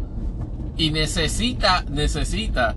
este, formalmente eh, declarar de que la está evaluando para precisamente así hacerlo. Y en este momento no lo, no lo había hecho y aparentemente sí lo va a hacer.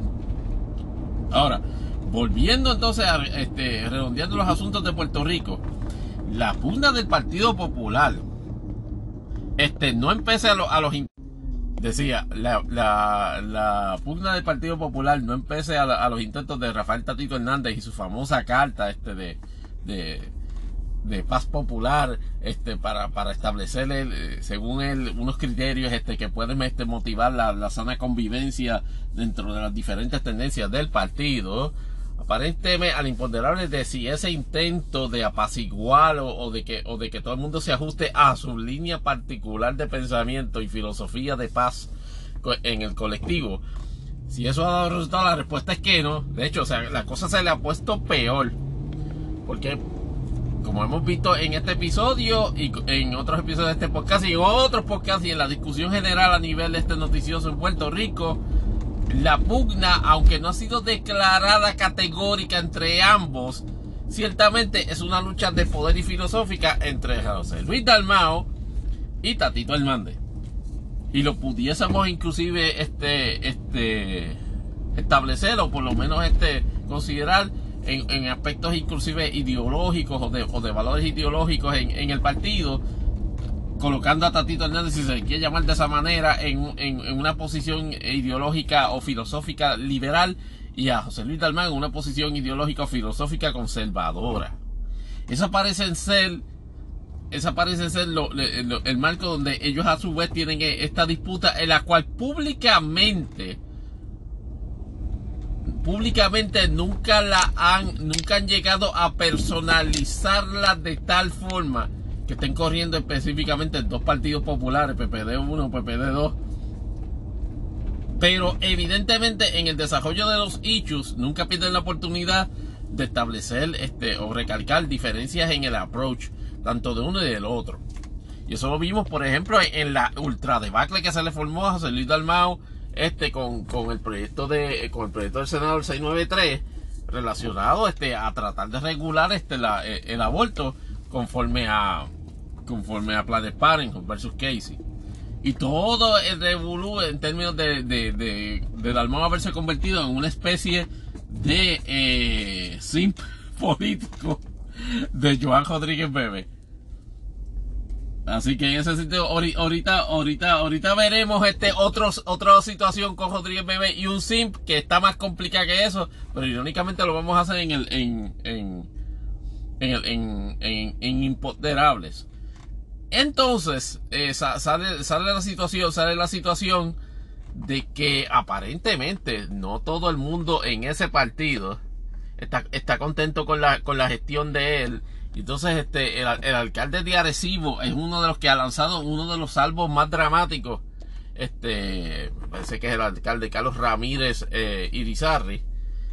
que de hecho eh, aparentemente era su, su, enemigo político desde que se desde que desarrolló este, sus aspiraciones a la alcaldía de Arecibo por el Partido Popular y, su victoria en las elecciones pues básicamente eh, ha hecho declaraciones públicas de que Tatito no compone nada en el, Partido Popular y que, y que la expectativa es que, que sencillamente este, este sea sacado del partido y, y nos sorprende porque usted puede decir que, ah, mira, es una, una cabeza de playa regional, un alcalde, un alcalde que acaba de llegar, que no tiene influencias en, en, en los procedimientos políticos a nivel general en el partido. Pero alcalde al fin, de un lugar que acaba de tomar control este político, este, luego de, de varios cuatrenios bajo la, bajo la, bajo la, bajo el PNP, pues resulta bien curioso que, que, tenga la, que tenga, que esté en esa actitud de consistentemente, pues, decirlo así, plantear de que Tatito Hernández es un, es un anatema para las aspiraciones del Partido Popular este, de, seguir expandiendo o de, o de, continuar en el poder. También eh, es, curioso porque no lo había, no, no nos habíamos enterado. En, en, la controversia de Jobos, este alcalde ya se había insertado, haciendo, ustedes no van a creer, la misma denuncia que está haciendo la candidata a la rival de, de Nalmito, este, ¿cómo es que se llama? De Nalmito el Lugo. Este, la, la, la llamada alcalde, la llamada candidata, este, creo que es Kia Acevedo. En esos mismos planteamientos hizo, había hecho unos días atrás relacionados al hecho de que, de que Nalmito tiene terrenos en, en el barrio Las Marías en Salinas. Y entonces, curiosamente, fíjense, curiosamente a él, aunque, aunque en la Cámara de Representantes este, este, hubo intentos de traerlo a una especie como de interpelación para que diera explicaciones y pruebas sobre ese asunto, bajo ninguna circunstancia este, se, lo, envolvieron, lo envolvieron en esa intriga de las declaraciones juradas, como se está dando en el caso de Acevedo, donde tenemos este, a, la candidata y al candidato en declaraciones juradas este, rivales. So,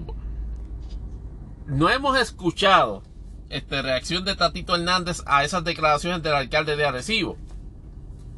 Pero es evidente de que contrario a lo que insinuaba o pretendía este Tatito con esa declaración de paz popular, lejos de lograr paz, lo que ha hecho es incrementar la guerra en ese partido. En momentos en que aparenta ser claro de que en el PNP, dicho sea de paso, esta, situación ha está salvado aún más la, la, la, posible pelea primarista, particularmente en la figura de Jennifer González. Así que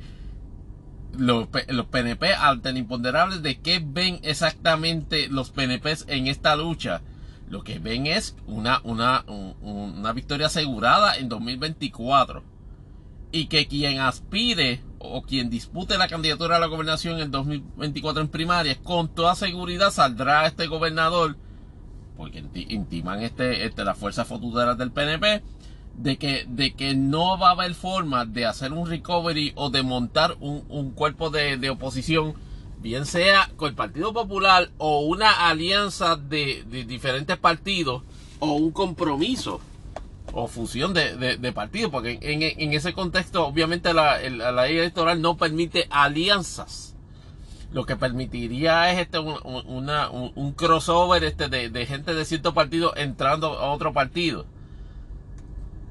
En, en, ese, en ese contexto, el, el, el, Partido Popular, con esta pelea interna de Tatito y Dalmao, con toda seguridad va a llegar al 2024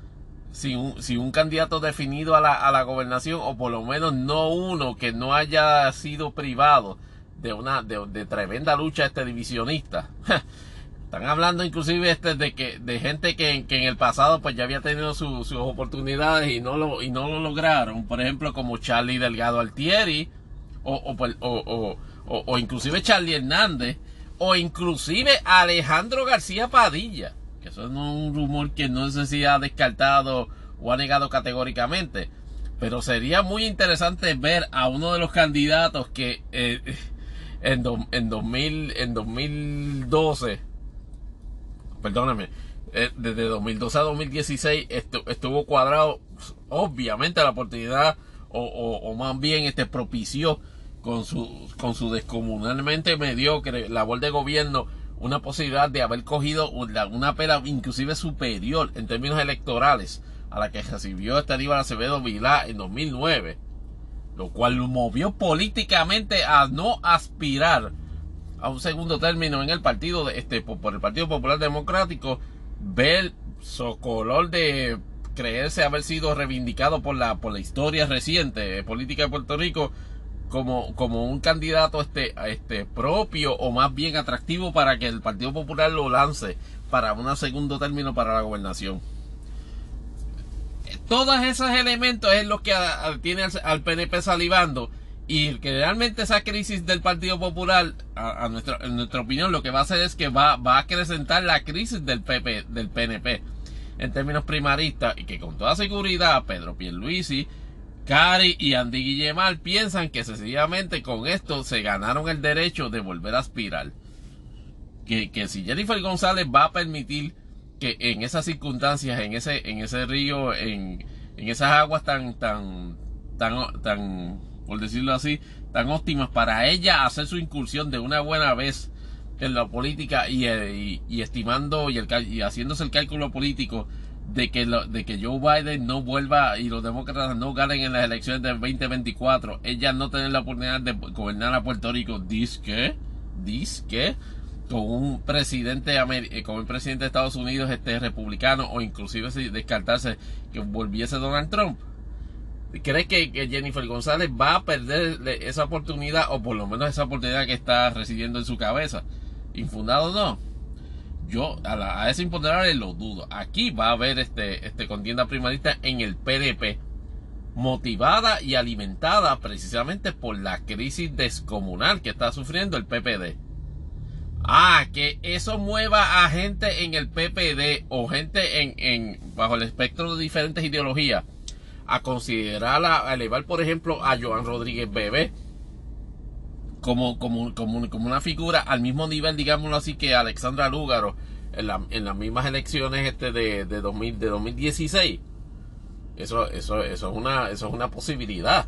Y que, y que Proyecto de Dignidad vaya, pueda ser un, partido que pueda este, reunir a gente que está por, que se sienta por decirlo así este privada de franquicia electoral este porque ya el Partido Popular no los representa y sí representa el, el, el core de sus valores conservadores y vean a Rodríguez Bebé y respectivamente de los de, de las inconsistencias y, la, y, lo, y, las acrobacias este verbales o ideológicas que hace ¿verdad? como una alternativa este real para la, para la gobernación. Hey eh, hay que, hay que tener hay que eso eh, no se puede descartar y no se puede de, subestimar ese, ese, ese poder qué tan, qué tan lejos llegue va, va a depender de qué tan abajo caiga el Partido Popular.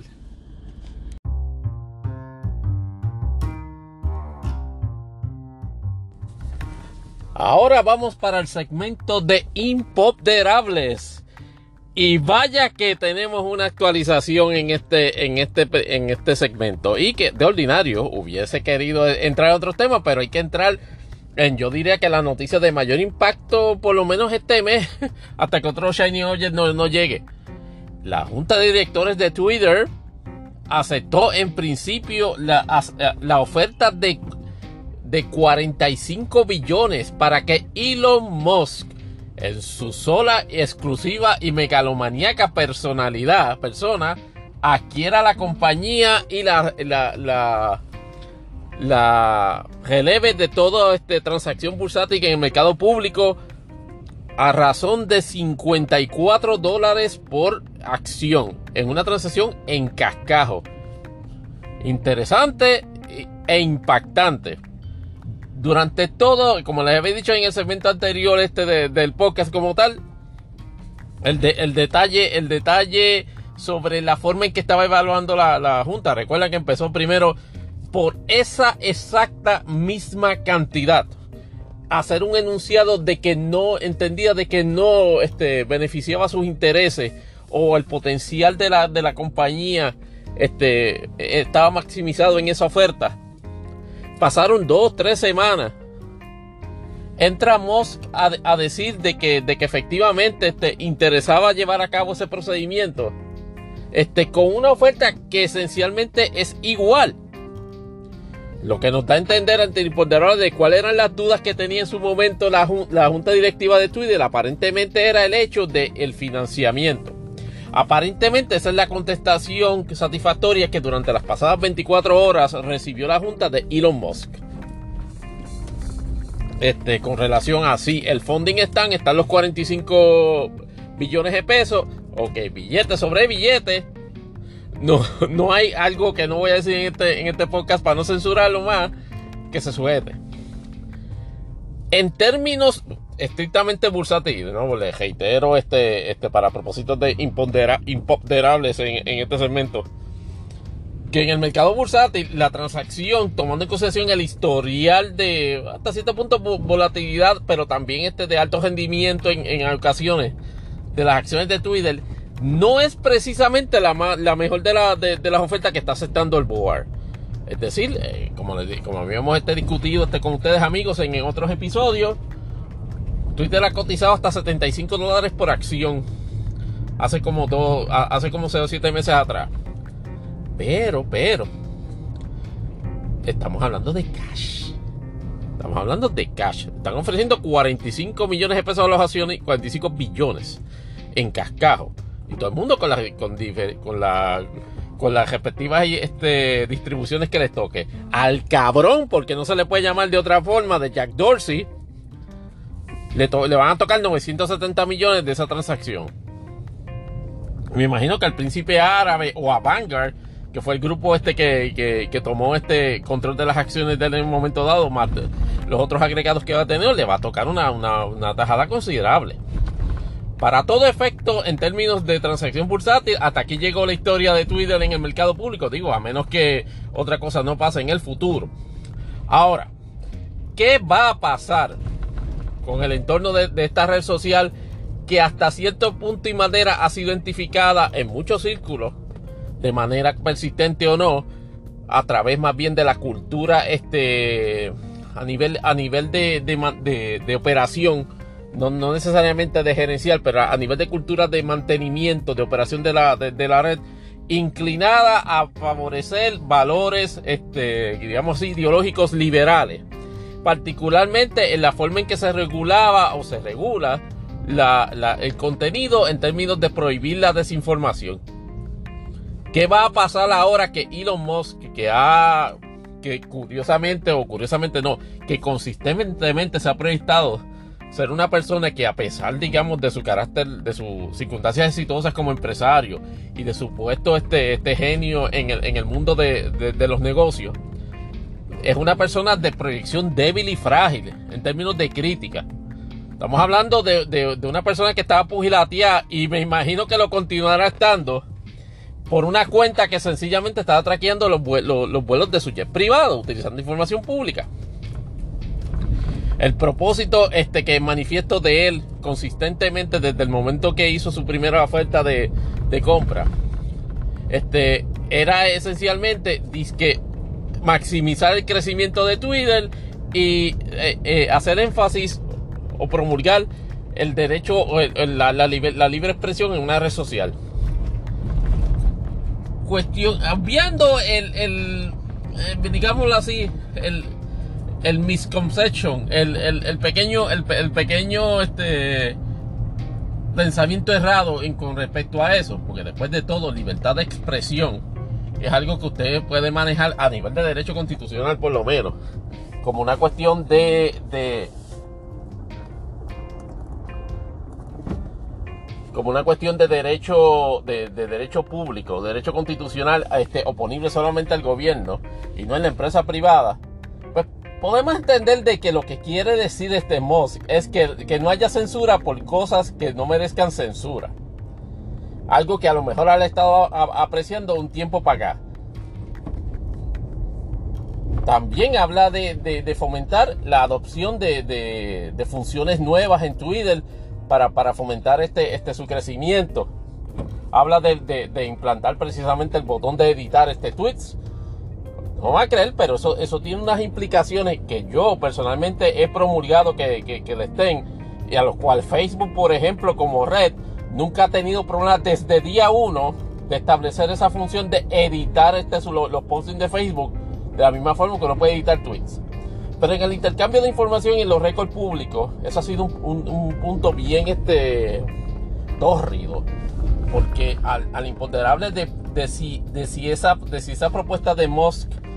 de permitir este eh, cambiar, alterar este, este, este contribuciones a, la red social y de efectivamente levantar ciertas restricciones este, sobre censura.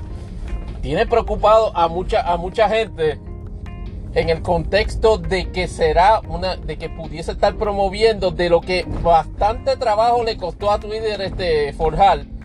cuando era compañía pública, claro, que era el, desarrollo de, de controles de, de, evitar que se diseminara desinformación particularmente en esto último, en todo este último este crisis de salud mundial con respecto al COVID-19.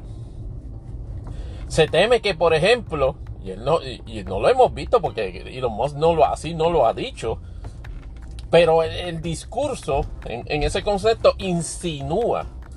de que con toda probabilidad elementos de desinformación relacionados a las elecciones del 2020, a COVID-19, a la situación de las tensiones raciales en los diferentes eh, países del mundo, a, a las diferentes este, percepciones que se tenga sobre, sobre conflictos regionales en diferentes partes del mundo, no empece a que pudiesen constituir elementos claros de desinformación, pues aparentemente la red, se, eh, eh, la, las normas, de, estamos hablando de que él es el único dueño me imagino que va a trabajar con una junta directiva y me imagino que va a ser esencialmente la, van a haber muchas personas en la junta directiva este, que están ahora en Twitter, otras no, pero como un, como un ente monolítico no creo que vaya a correr una, una, una, empresa de, semejante tamaño. De hecho, no lo, ha, no lo ha hecho con Tesla y no lo ha hecho con SpaceX. Así que no creo que vaya a ser diferente en Twitter. Pero eso, en, unión a cómo ha sido su modus operandi en los últimos tiempos, que todo lo utiliza para crear especulación, bien sea en acciones bursátiles, bien sea en el desarrollo este de, empresas de, cripto, de criptomonedas. La preocupación es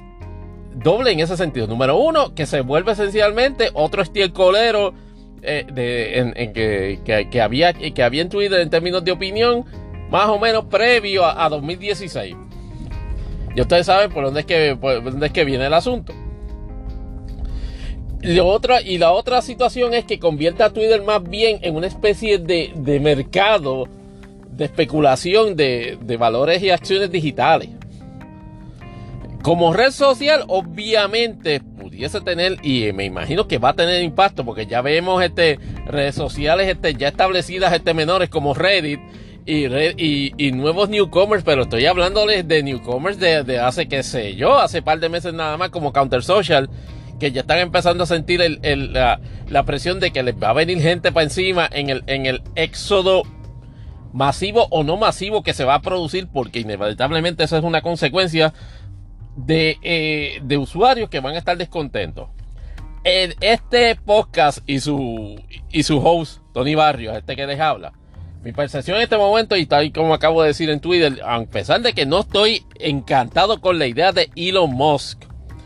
de que sea, de que sea dueño exclusivo de Twitter, entiendo que tendencias megalomaníacas y pero este pueden o por lo menos debe darse la oportunidad a ver si se da la oportunidad de que puedan interaccionar con una con, la red social que digan lo que digan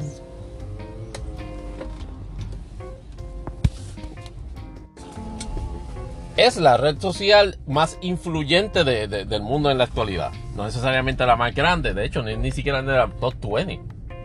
eh, a nivel mundial. Pero veremos en el camino,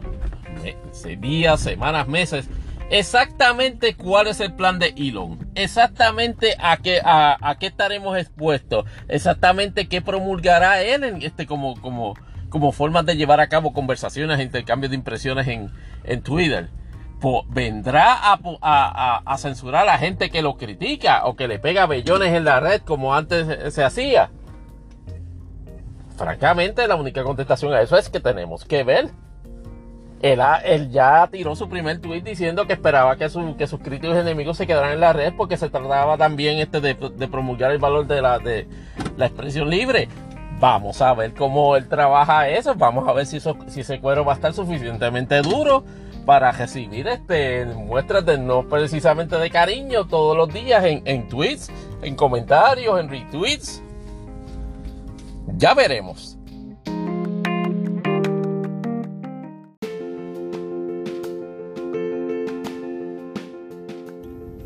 En esta segunda parte de Imponderable, eh, eh, les, anticipo que no, no tuve, no hay cambios con respecto a la, situación de Twitter, pero se entiende mejor lo que, lo que, lo que pasó. El board, eh, efectivamente, para evaluar el deal, es aceptar el deal. Básicamente lo que se habla es de que Elon va a proveer alrededor de su pecunio personal, alrededor de 20, 21 eh, billones de dólares.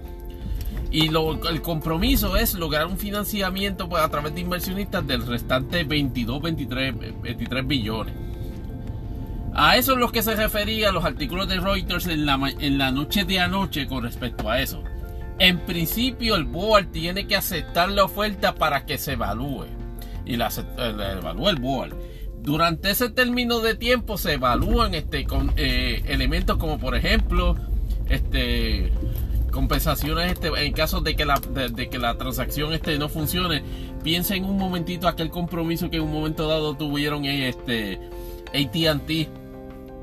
y T-Mobile. Este, en un momento dado, me parece que fue 2000 2013 o 2014 para fusionarse y que luego de un año y evaluaciones y para aquí para allá nunca se logró, pues piensen en algo similar a eso.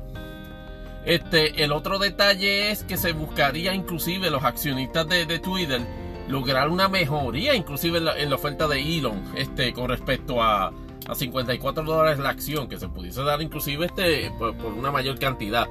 Pero hasta ahora, en principio, el, en, términos este, más o menos el ego, la Junta acepta la oferta de Elon, se está dando un término para una de dos, o que, o que eh, honre la oferta, eh, logrando, logrando el financiamiento de los inversionistas que se necesita como de 20 23 billones, que entiendo yo que no debe ser mucho problema para eso. Y el otro detalle, y el otro detalle, muchas gracias, el otro detalle sería que efectivamente no aparezca algún otro este, o, oferta o copartícipe de la oferta, por ejemplo. Puede ser, no estoy diciendo que vaya a pasar, no estoy diciendo que vaya a pasar, pero se puede dar un escenario en que efectivamente Amazon esté adquiriendo este Jeff Bezos venga y diga, ah, sí, pues yo, yo, quiero poner este, los otros 20. Y Jeff Bezos, este, que está un poquito, este, obviamente magullado en su cultura personal, me parece que anda por los 140 billones. Puede dar 20 y 20. Eso, es un escenario que se pudiese dar pero me parece que no. O sea, me parece que él, va a conseguir, él tiene ya identificado a ciertos inversionistas.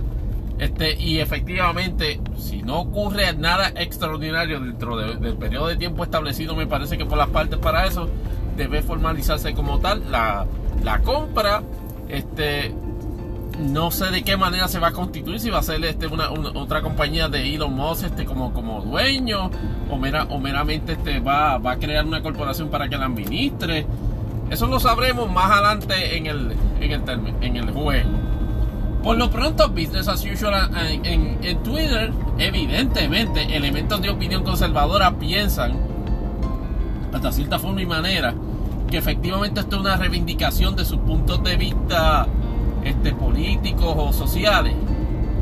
Veremos a ver más adelante si efectivamente los elementos de desinformación y de conducta delictiva que típicamente, no exclusivamente, no exclusivos, claro, este, pero que típicamente se asocian a ese punto de vista conservadores van a ser refrendados o validados una vez más por Twitter en algún cambio de política en términos del contenido editorial o del monitoreo del contenido de, tweets. Así que ya veremos en cuanto, en cuanto a ese aspecto. Ahora, eh, continuando con Imponderable, un asunto que nos llamó poderosamente la atención. Wow, ah, Tacoma Gris, por cierto. el primer, el primer este, atorrante en, el episodio que nos sale acá este, mientras estamos grabando la situación con Jay Fonseca, eh, no sé si lo habíamos discutido en el, en el episodio anterior, pero me parece que no, porque fue parte del día libre de nuestra, de nuestra vacación. Aparentemente la asociación de Jay Fonseca este con, con Joan Rodríguez Bebé ha, ha, tomado matices que ya de que hay proyecciones públicas de ambos saliendo juntos. O teniendo compartir o, teniendo o compartiendo en actividades juntos. Y eso pues ha sido este pues obviamente bien este ha, resultado ser un elemento fuerte de comidilla este de, chisme. Y aparte de la cuestión chismográfica obviamente plantea un elemento por lo menos ante el imponderable de si ello presenta un elemento este de de digámoslo así de, controversial relacionado este a posibles este asuntos éticos, conflictos éticos profesionales, nuestra percepción y nuestra, y nuestra respuesta es imponderable es que lo es. Eh, lo es, simple y sencillamente, porque efectivamente eh, de lo que hemos planteado en, otros episodios de este podcast, el hecho de, que Jay Fonseca ha desarrollado el, el cloud, ha desarrollado el, el, auge político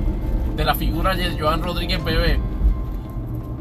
en, último, en últimas instancias, y como hemos comentado en, episodios recientes de este podcast, lo hemos visto esencialmente convertirse en un fotuto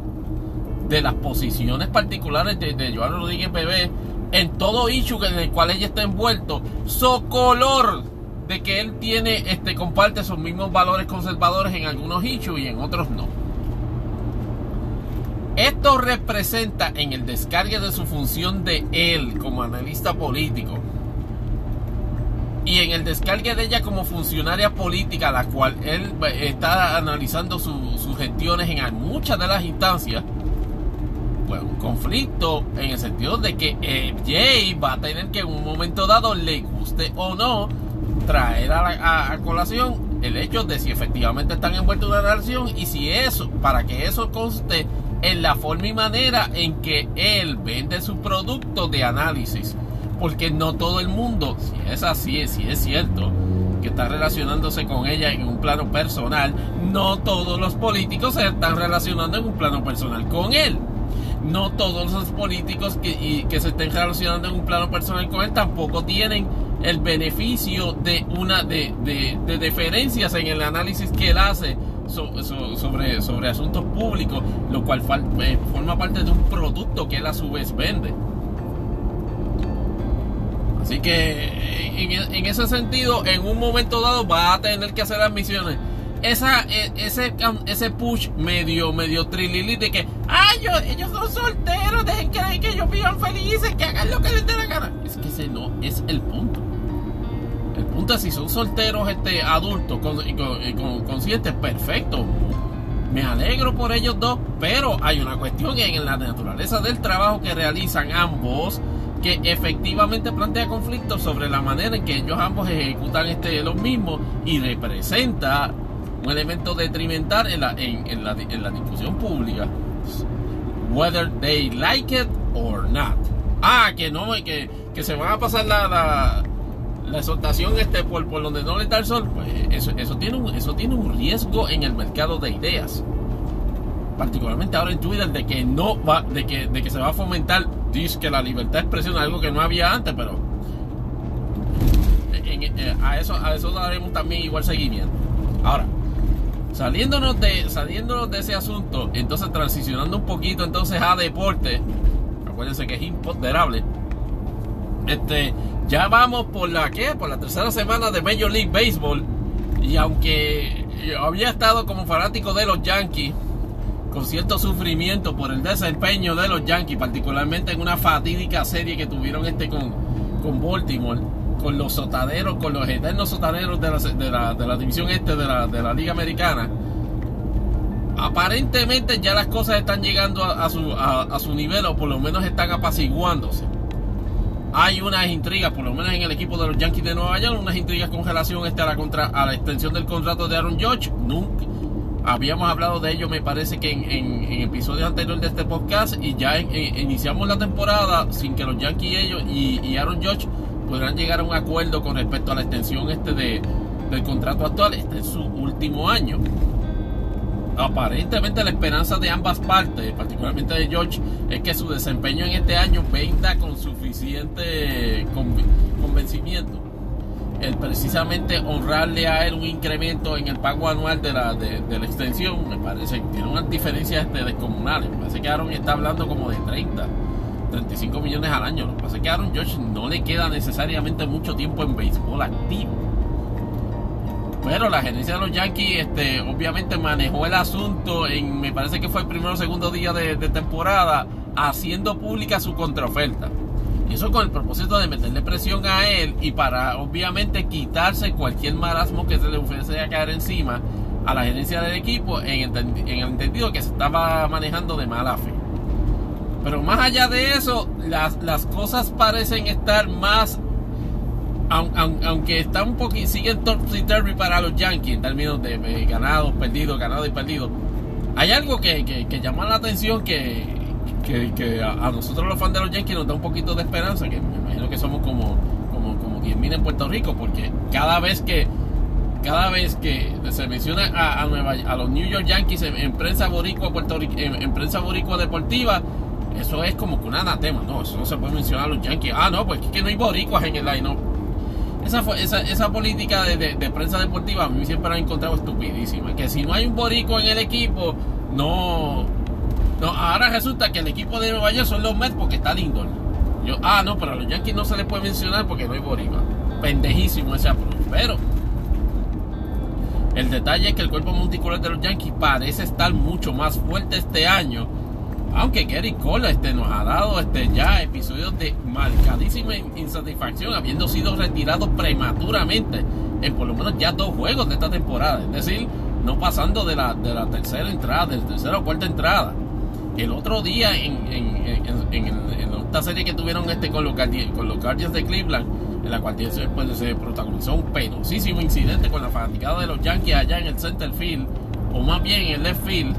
este, tirándole latas este, de, cerveza, tú sabes, de las bien pequeñas que, se venden en, estadios a, jugadores de los, a los jugadores de los Guardians, que me pareció altamente inapropiado, por más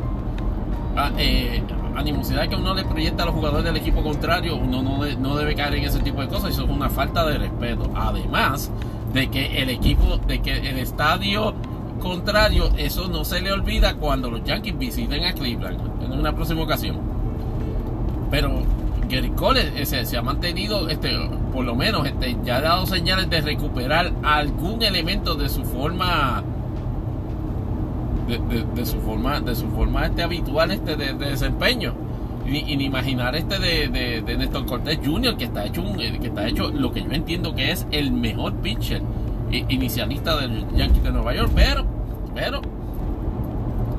eso y, y, y, a Luis Severino este que está está recuperándose cada vez mucho mejor en términos de, de, la lesión que había sufrido que lo había dejado este, básicamente para, para la mayor parte del 2021 inactivo. Este, el cuerpo de el cuerpo de bateadores sigue sigue sigue eh, desempeñándose bien. Irónicamente tenemos a Giancarlo en uno de estos muy interesantes de inicio de temporada. Este que lleva, lleva dos semanas tratando de meter su cuadrangular número 350 y no se le da. Pero yo creo que es una, es una cosa que, que, va a pasar este, este eh, a medida que pase la semana y, entre, y entra en calor este la, la, temporada. Pero de lo que estoy viendo en el standing me sorprende en la nacional sin embargo. Y lo tengo que decir aunque, aunque los Yankees, aunque los Mets de Nueva York no son este santos de mi que están teniendo un dominio marcadísimo en este de la nacional. Este, es completamente al revés del año pasado, que mientras Atlanta, este, y los demás equipos de esa división este, se, eh, estaban haciendo escante, pues los Yankees están básicamente, digo, los, los Mets están básicamente sotaneros. Eh, ha sido todo lo contrario en este año. Pero de lo que he visto, eh, aparte de eso, este, en el oeste nacional, los Dodgers siguen siendo la gente que más miedo me da. este, en, en, esta temporada y me parece que va a ser el, equipo de la Liga Nacional que va a entrar a la Serie Mundial, digo sí. como estoy viendo el desempeño, me parece que tienen el mejor récord en todo Major League ahora mismo en términos de ganados y perdidos. Eso en cuanto a Major League Baseball. Entonces, transicionando entonces a Motorsports, que ustedes saben que es otro programa voter este de, de, lo que, de lo que hemos tenido. De, de la última vacación acá, este, se celebró este Martinsville, este William Byron este, logró su segunda victoria en Martinsville en una carrera que por alguna razón ha sido fue bastante criticada por la por la por la por la poca acción que, manifestó que habitualmente habitualmente se da en, en, este circuito de media milla de, Martinsville. Este el Gen, el Gen 7 este pues aunque se desempeñó bien en esa carrera eh, no, hay, hay, elementos quizás este que, inclusive los, drivers fueron bastante vocales en declaraciones escritas este post race de que el passing en este en ese track este estuvo básicamente nulo. Y ahí pasamos este a la, a la, a la, competencia en el, en el, domingo de Pascua del, del, Bristol Dirt Race. Nuevamente la, la, pista de Bristol este, convertida en un arenero para realizar este evento que gracias a Dios en esta ocasión se manejó de eh, corrió de mejor forma aunque tuvo sus e-, eventos de lluvia que obviamente este, dificultan el, desarrollo de la carrera. En una situación eh, eh, sorpresiva este Tyler Reddick este y, Chase Briscoe este, tuvieron tuvieron tuvieron una, una, colisión al final de, esa carrera que le, que le abrió las puertas a Kyle Busch en su primera victoria este en, Copa de, 2021, entrar este ahora a los playoffs, sorprendentemente. Una carrera que yo vi, que esa carrera que yo vi, que al imponderable decía, a nosotros nos resultó impresionante este, el, desempeño de, de esa carrera. A nosotros no nos pareció tanto y de hecho este, entendíamos y entendemos todavía de que no vemos el atractivo de, de eliminar una de las carreras en asfalto este de, Bristol para convertirlo en un arenero en el evento de, primavera. Resultados en términos de, audiencia televisiva fueron sorprendentes. Esa carrera generó 4 millones de, televidentes en Fox. Lo, cual este eh, me parece que fue el evento el evento de fin de el evento deportivo de mayor este de mayor audiencia ese fin de semana. Este fin de semana se corrió Taladega este, eh, con el debut del Gen, del, del Car en, en, Taladega y puedo decir que aunque no fue la mejor carrera de, eh, no fue la mejor carrera de Taladega allí cierta, ciertamente la, este, la, forma en, la forma en que, eh, en que se dio la acción fue bastante aceptable eh, no sé si. No, no, no, no, no. Como que no sé. Se notó, evidentemente. un desempeño quizás minorado en velocidad. Este, estos carros, estos carros GNX, este, lo más que pasaban era creo que a 190 millas. Este, pero en términos de control, en términos de downforce, estaban sólidos. De hecho, gracias a Dios, en ninguna de las instancias donde hubo accidentes, por cierto, no se dio un big one como tal, sino se dieron este como un mini big one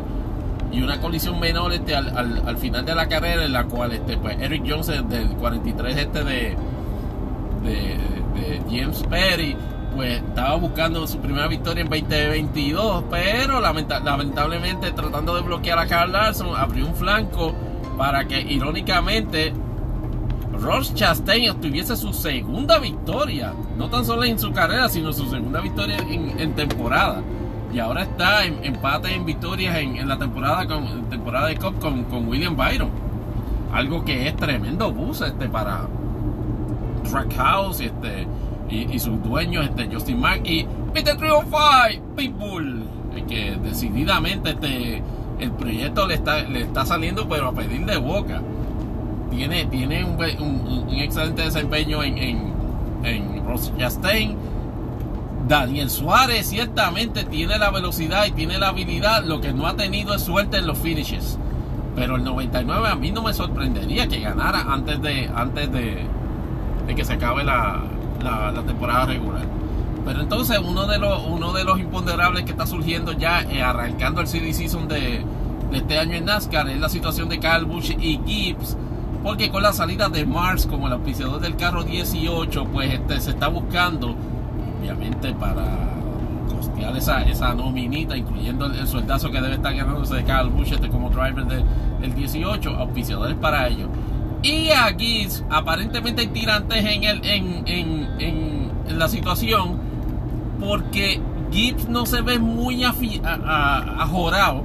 de conseguir un nuevo, un nuevo, ¿cómo le diríamos? Auspiciadores para ese carro. Y entonces este, Kyle, Bush, a pesar de haber ganado hace dos semanas en, en, Bristol, eh, le preguntaron esta semana en Taladega este, sobre cómo iban las negociaciones y, con mucho medio malcriado y con rebascamiento, estaba diciendo, mire, eh, yo estoy loco que se resuelva esto este, ya mismo. Este, Gibbs no consigue nada en términos de auspicio y eso me está preocupando. Este, pero en cuanto a eso, mira, pregúntele a Gibbs.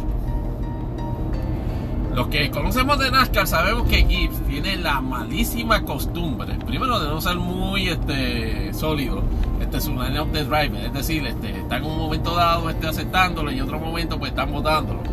Y eso lo vimos con Daniel Suárez, lo vimos con, con Matt Kensen, lo vimos con Carl Edwards. Pues ahora la situación es que aparentemente Joe está mirando, eh, está mirando la posibilidad de que y su nieto y contendor este en, en, Xfinity. Y por cierto, este receptor este fanático o más bien este el, el, ídolo preferido de un montón de drivers de Xfinity que le quieren caer arriba Aparentemente, este, Joe Gibbs está tratando de lo que parece estar planteándose un escenario donde, donde Ty sea el nuevo driver del 18. Y aparentemente no se, como que no se lo han dejado muy claro a Kyle. En el sentido de que obviamente una, una decisión también de negocio, porque permitiría entrar a un driver joven en un carro con, con, con auspiciadores o con, con costo aminorado para mantener a ese equipo además de que entonces también este, traigo al nieto este, en, beneficio de, ese asunto. Y me parece que no le han sido del todo claro a Kyle de que a esa dirección se dirige.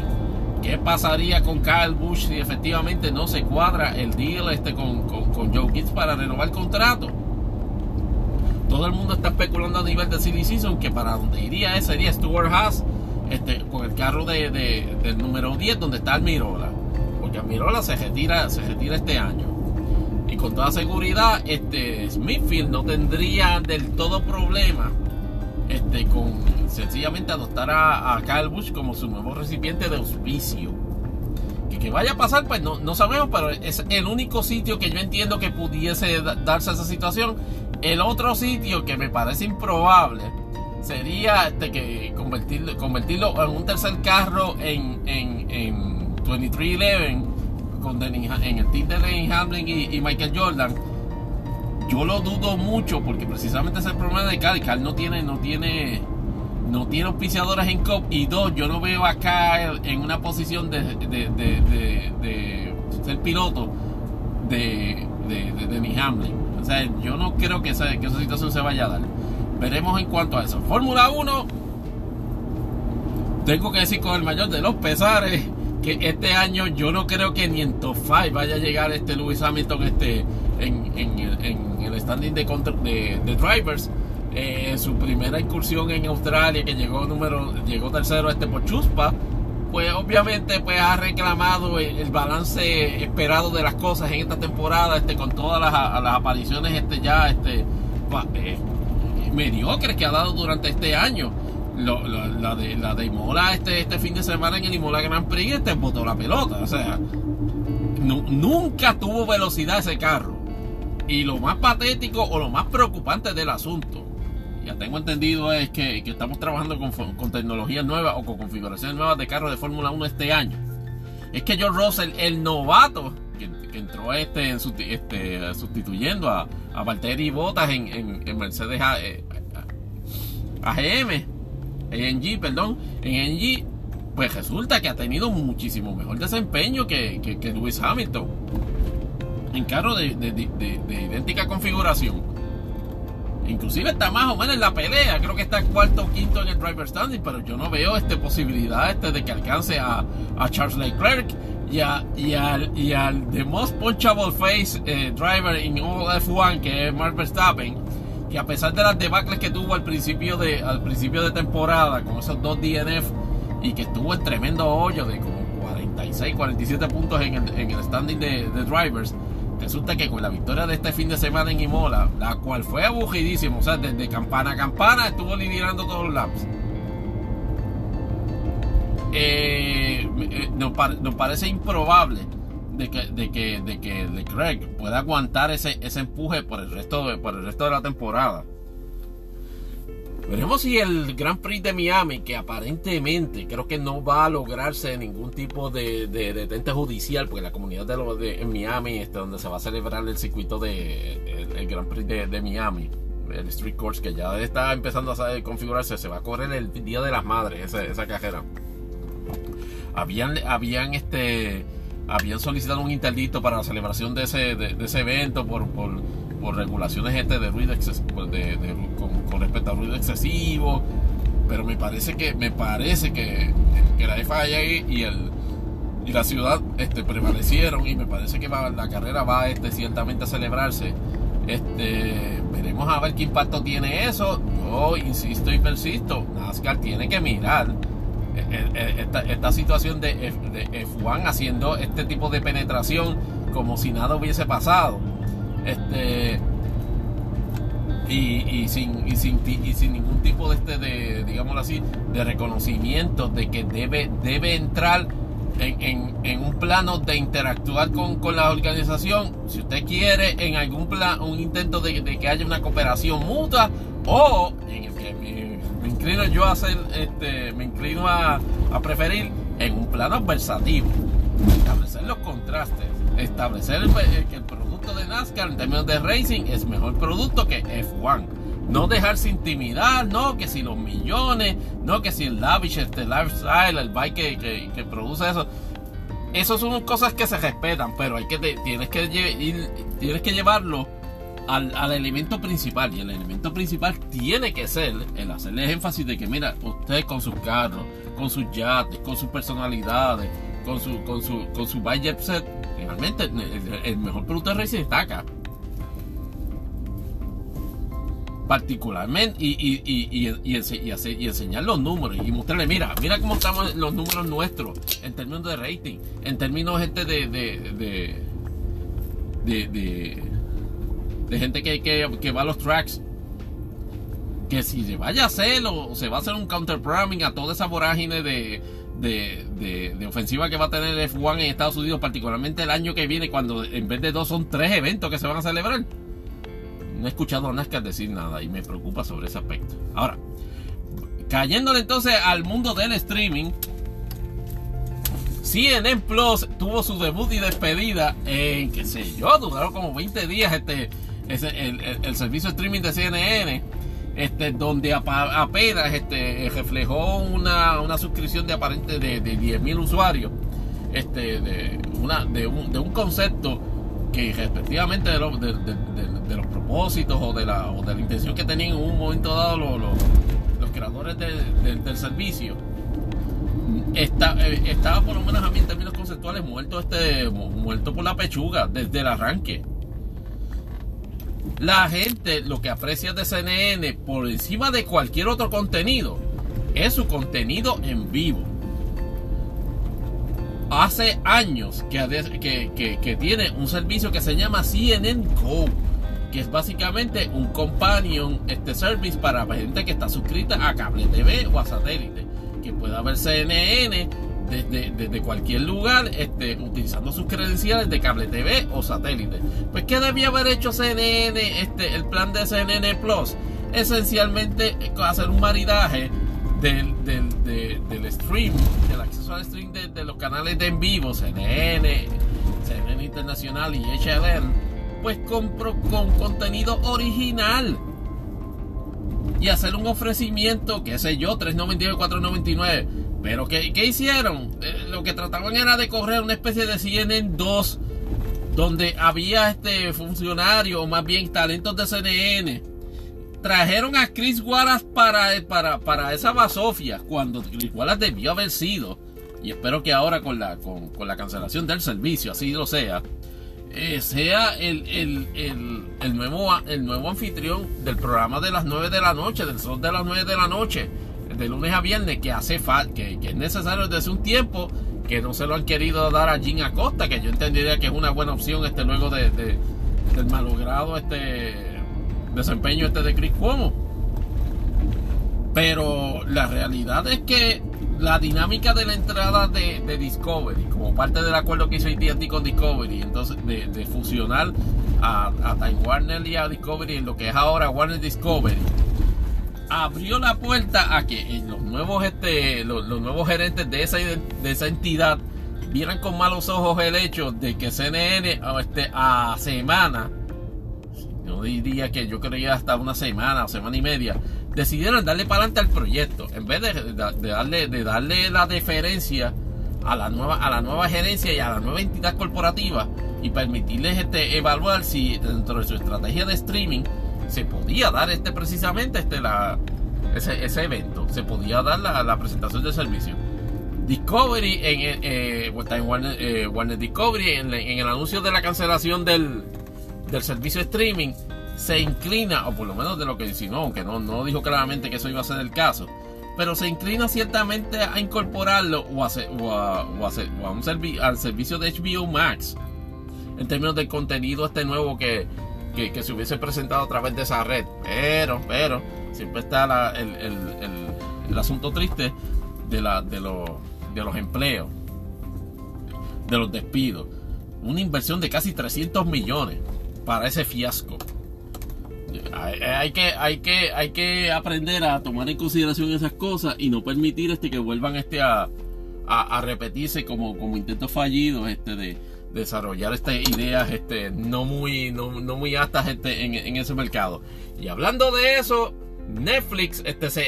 eh, dio su reporte este, quarterly a todas sus empresas y resulta, resulta que efectivamente le confesó a, su, a sus accionistas el haber perdido este fueron como 200 mil este suscriptores o algo así este eso ha provocado una provocó una estrepitosa devaluación de Netflix de alrededor de perdió una capitalización como de 40 billones de pesos. Lo cual resulta impresionante, lo cual este ha sido también eje de, bastante conversación este en el, en el ámbito este de, del mercado de streaming por el mero hecho de que Netflix en un momento dado este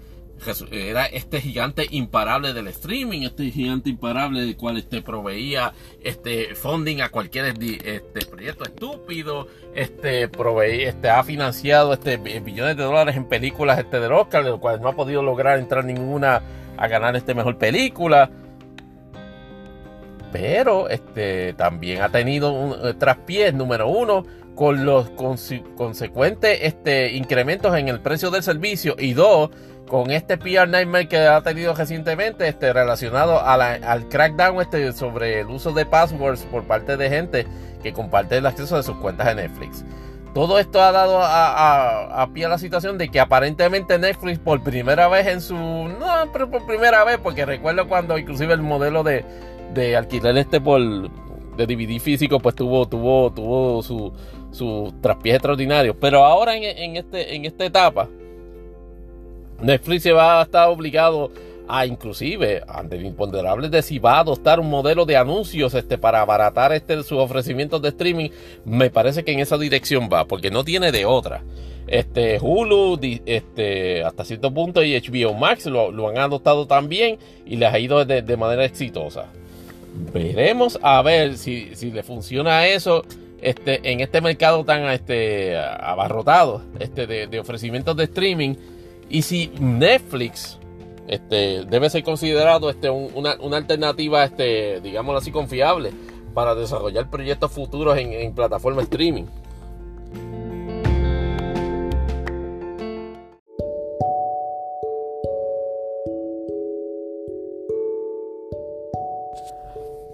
Y con esto los dejamos en este maratónico episodio de Imponderables el podcast. Era mi intención hacer el menos catch up posible, pero la, la, fluidez de ciertos hechos, particularmente el, desarrollo este de, de, la saga, de la, de la adquisición, del takeover este por Twitter por parte de Elon Musk, este, y el desarrollo de ciertas situaciones relacionadas a política local, por ejemplo, todo el asunto de, de Hobos, este, que por cierto, otro breaking news, apareció una foto este, de Narmito vacacionando en, su, en ese lugar allá en Bahía de Jobos con nada más y nada menos que Manuel Natal, entre otras personas que estaban ahí en esa, en esa fotografía. Así que Mariano Gales va a tener que va, va a tener un pequeño este, reality check sobre eso y preguntarle a, a, Manuel qué hacía allí en esa área donde efectivamente este, se estaba llevando a cabo violaciones ambientales en la forma y manera que se estaba dando el asunto de compartir este o de tener este unas viviendas en, un lugar que tenía reservas este eh, prohibición de establecimiento de viviendas este por ser una reserva natural. Veremos a ver qué pasa en cuanto a eso. También veremos este en el inicio de, de esta semana de las vistas sobre el proyecto del Senado 693 cómo le va a ir a Joan Rodríguez Bebé si, si va a asomar la cara luego de haber este sido este he sido capturada este, por, por pispiretas, este, intervenciones faranduleras en fotografía mientras compartía con Jay Fonseca. Vamos a ver cómo ella trabaja el asunto de, de, la, de la, oposición férrea que se le va a levantar a, ese proyecto ahora discusión este, sustantiva sobre, sobre el mismo. Me parece que se van a hacer dos o tres días este, de, de vista pública sobre ese asunto. Y también veremos hasta que, que, desarrollo, si algunos se dan este sobre, sobre ahora la adquisición de, de Twitter por parte de Elon Musk, como Elon Musk va a trabajar este, con, con, gente diciéndole 200 mil veces fuck you este, en, en, la red social de la cual es dueño, va a tener el cuerito duro para aguantar ese elementos este, de, de no tan agradables a su, persona en favor de la libertad de expresión este, y, el, y, el, y el intercambio de ideas. Todo eso lo veremos en un próximo episodio de Imponderables Podcast, porque en este nos, nos estamos despidiendo, dándole las gracias por escucharnos. Recuerden, para preguntas y comentarios, imponderables-podcast.yahoo.com. En las redes sociales, mientras, mientras Twitter, mientras Elon Musk no nos quite, a, la cuenta de, Imponderables en, Twitter, arroba impondepodcast y la mía, eh, eh, propia Tony Barrios underscore 24. Recuerden, cuando tengan la oportunidad de, escuchar este podcast, que se lo agradece con mucho cariño, eh, no olviden siempre este, compartirlo este, con familiares, amigos, conocidos, desconocidos y hasta inclusive dejarlo en una notita dentro de un zapato. Muchas gracias por, por comunicarse, con, por, por, tener la oportunidad o por lo menos permitirme este, este, plantearles ideas y preguntas a través de este podcast en el episodio de en este episodio. Soy Tony Barrios. Espero podernos escucharnos este, próximamente y gracias. Se me cuidan.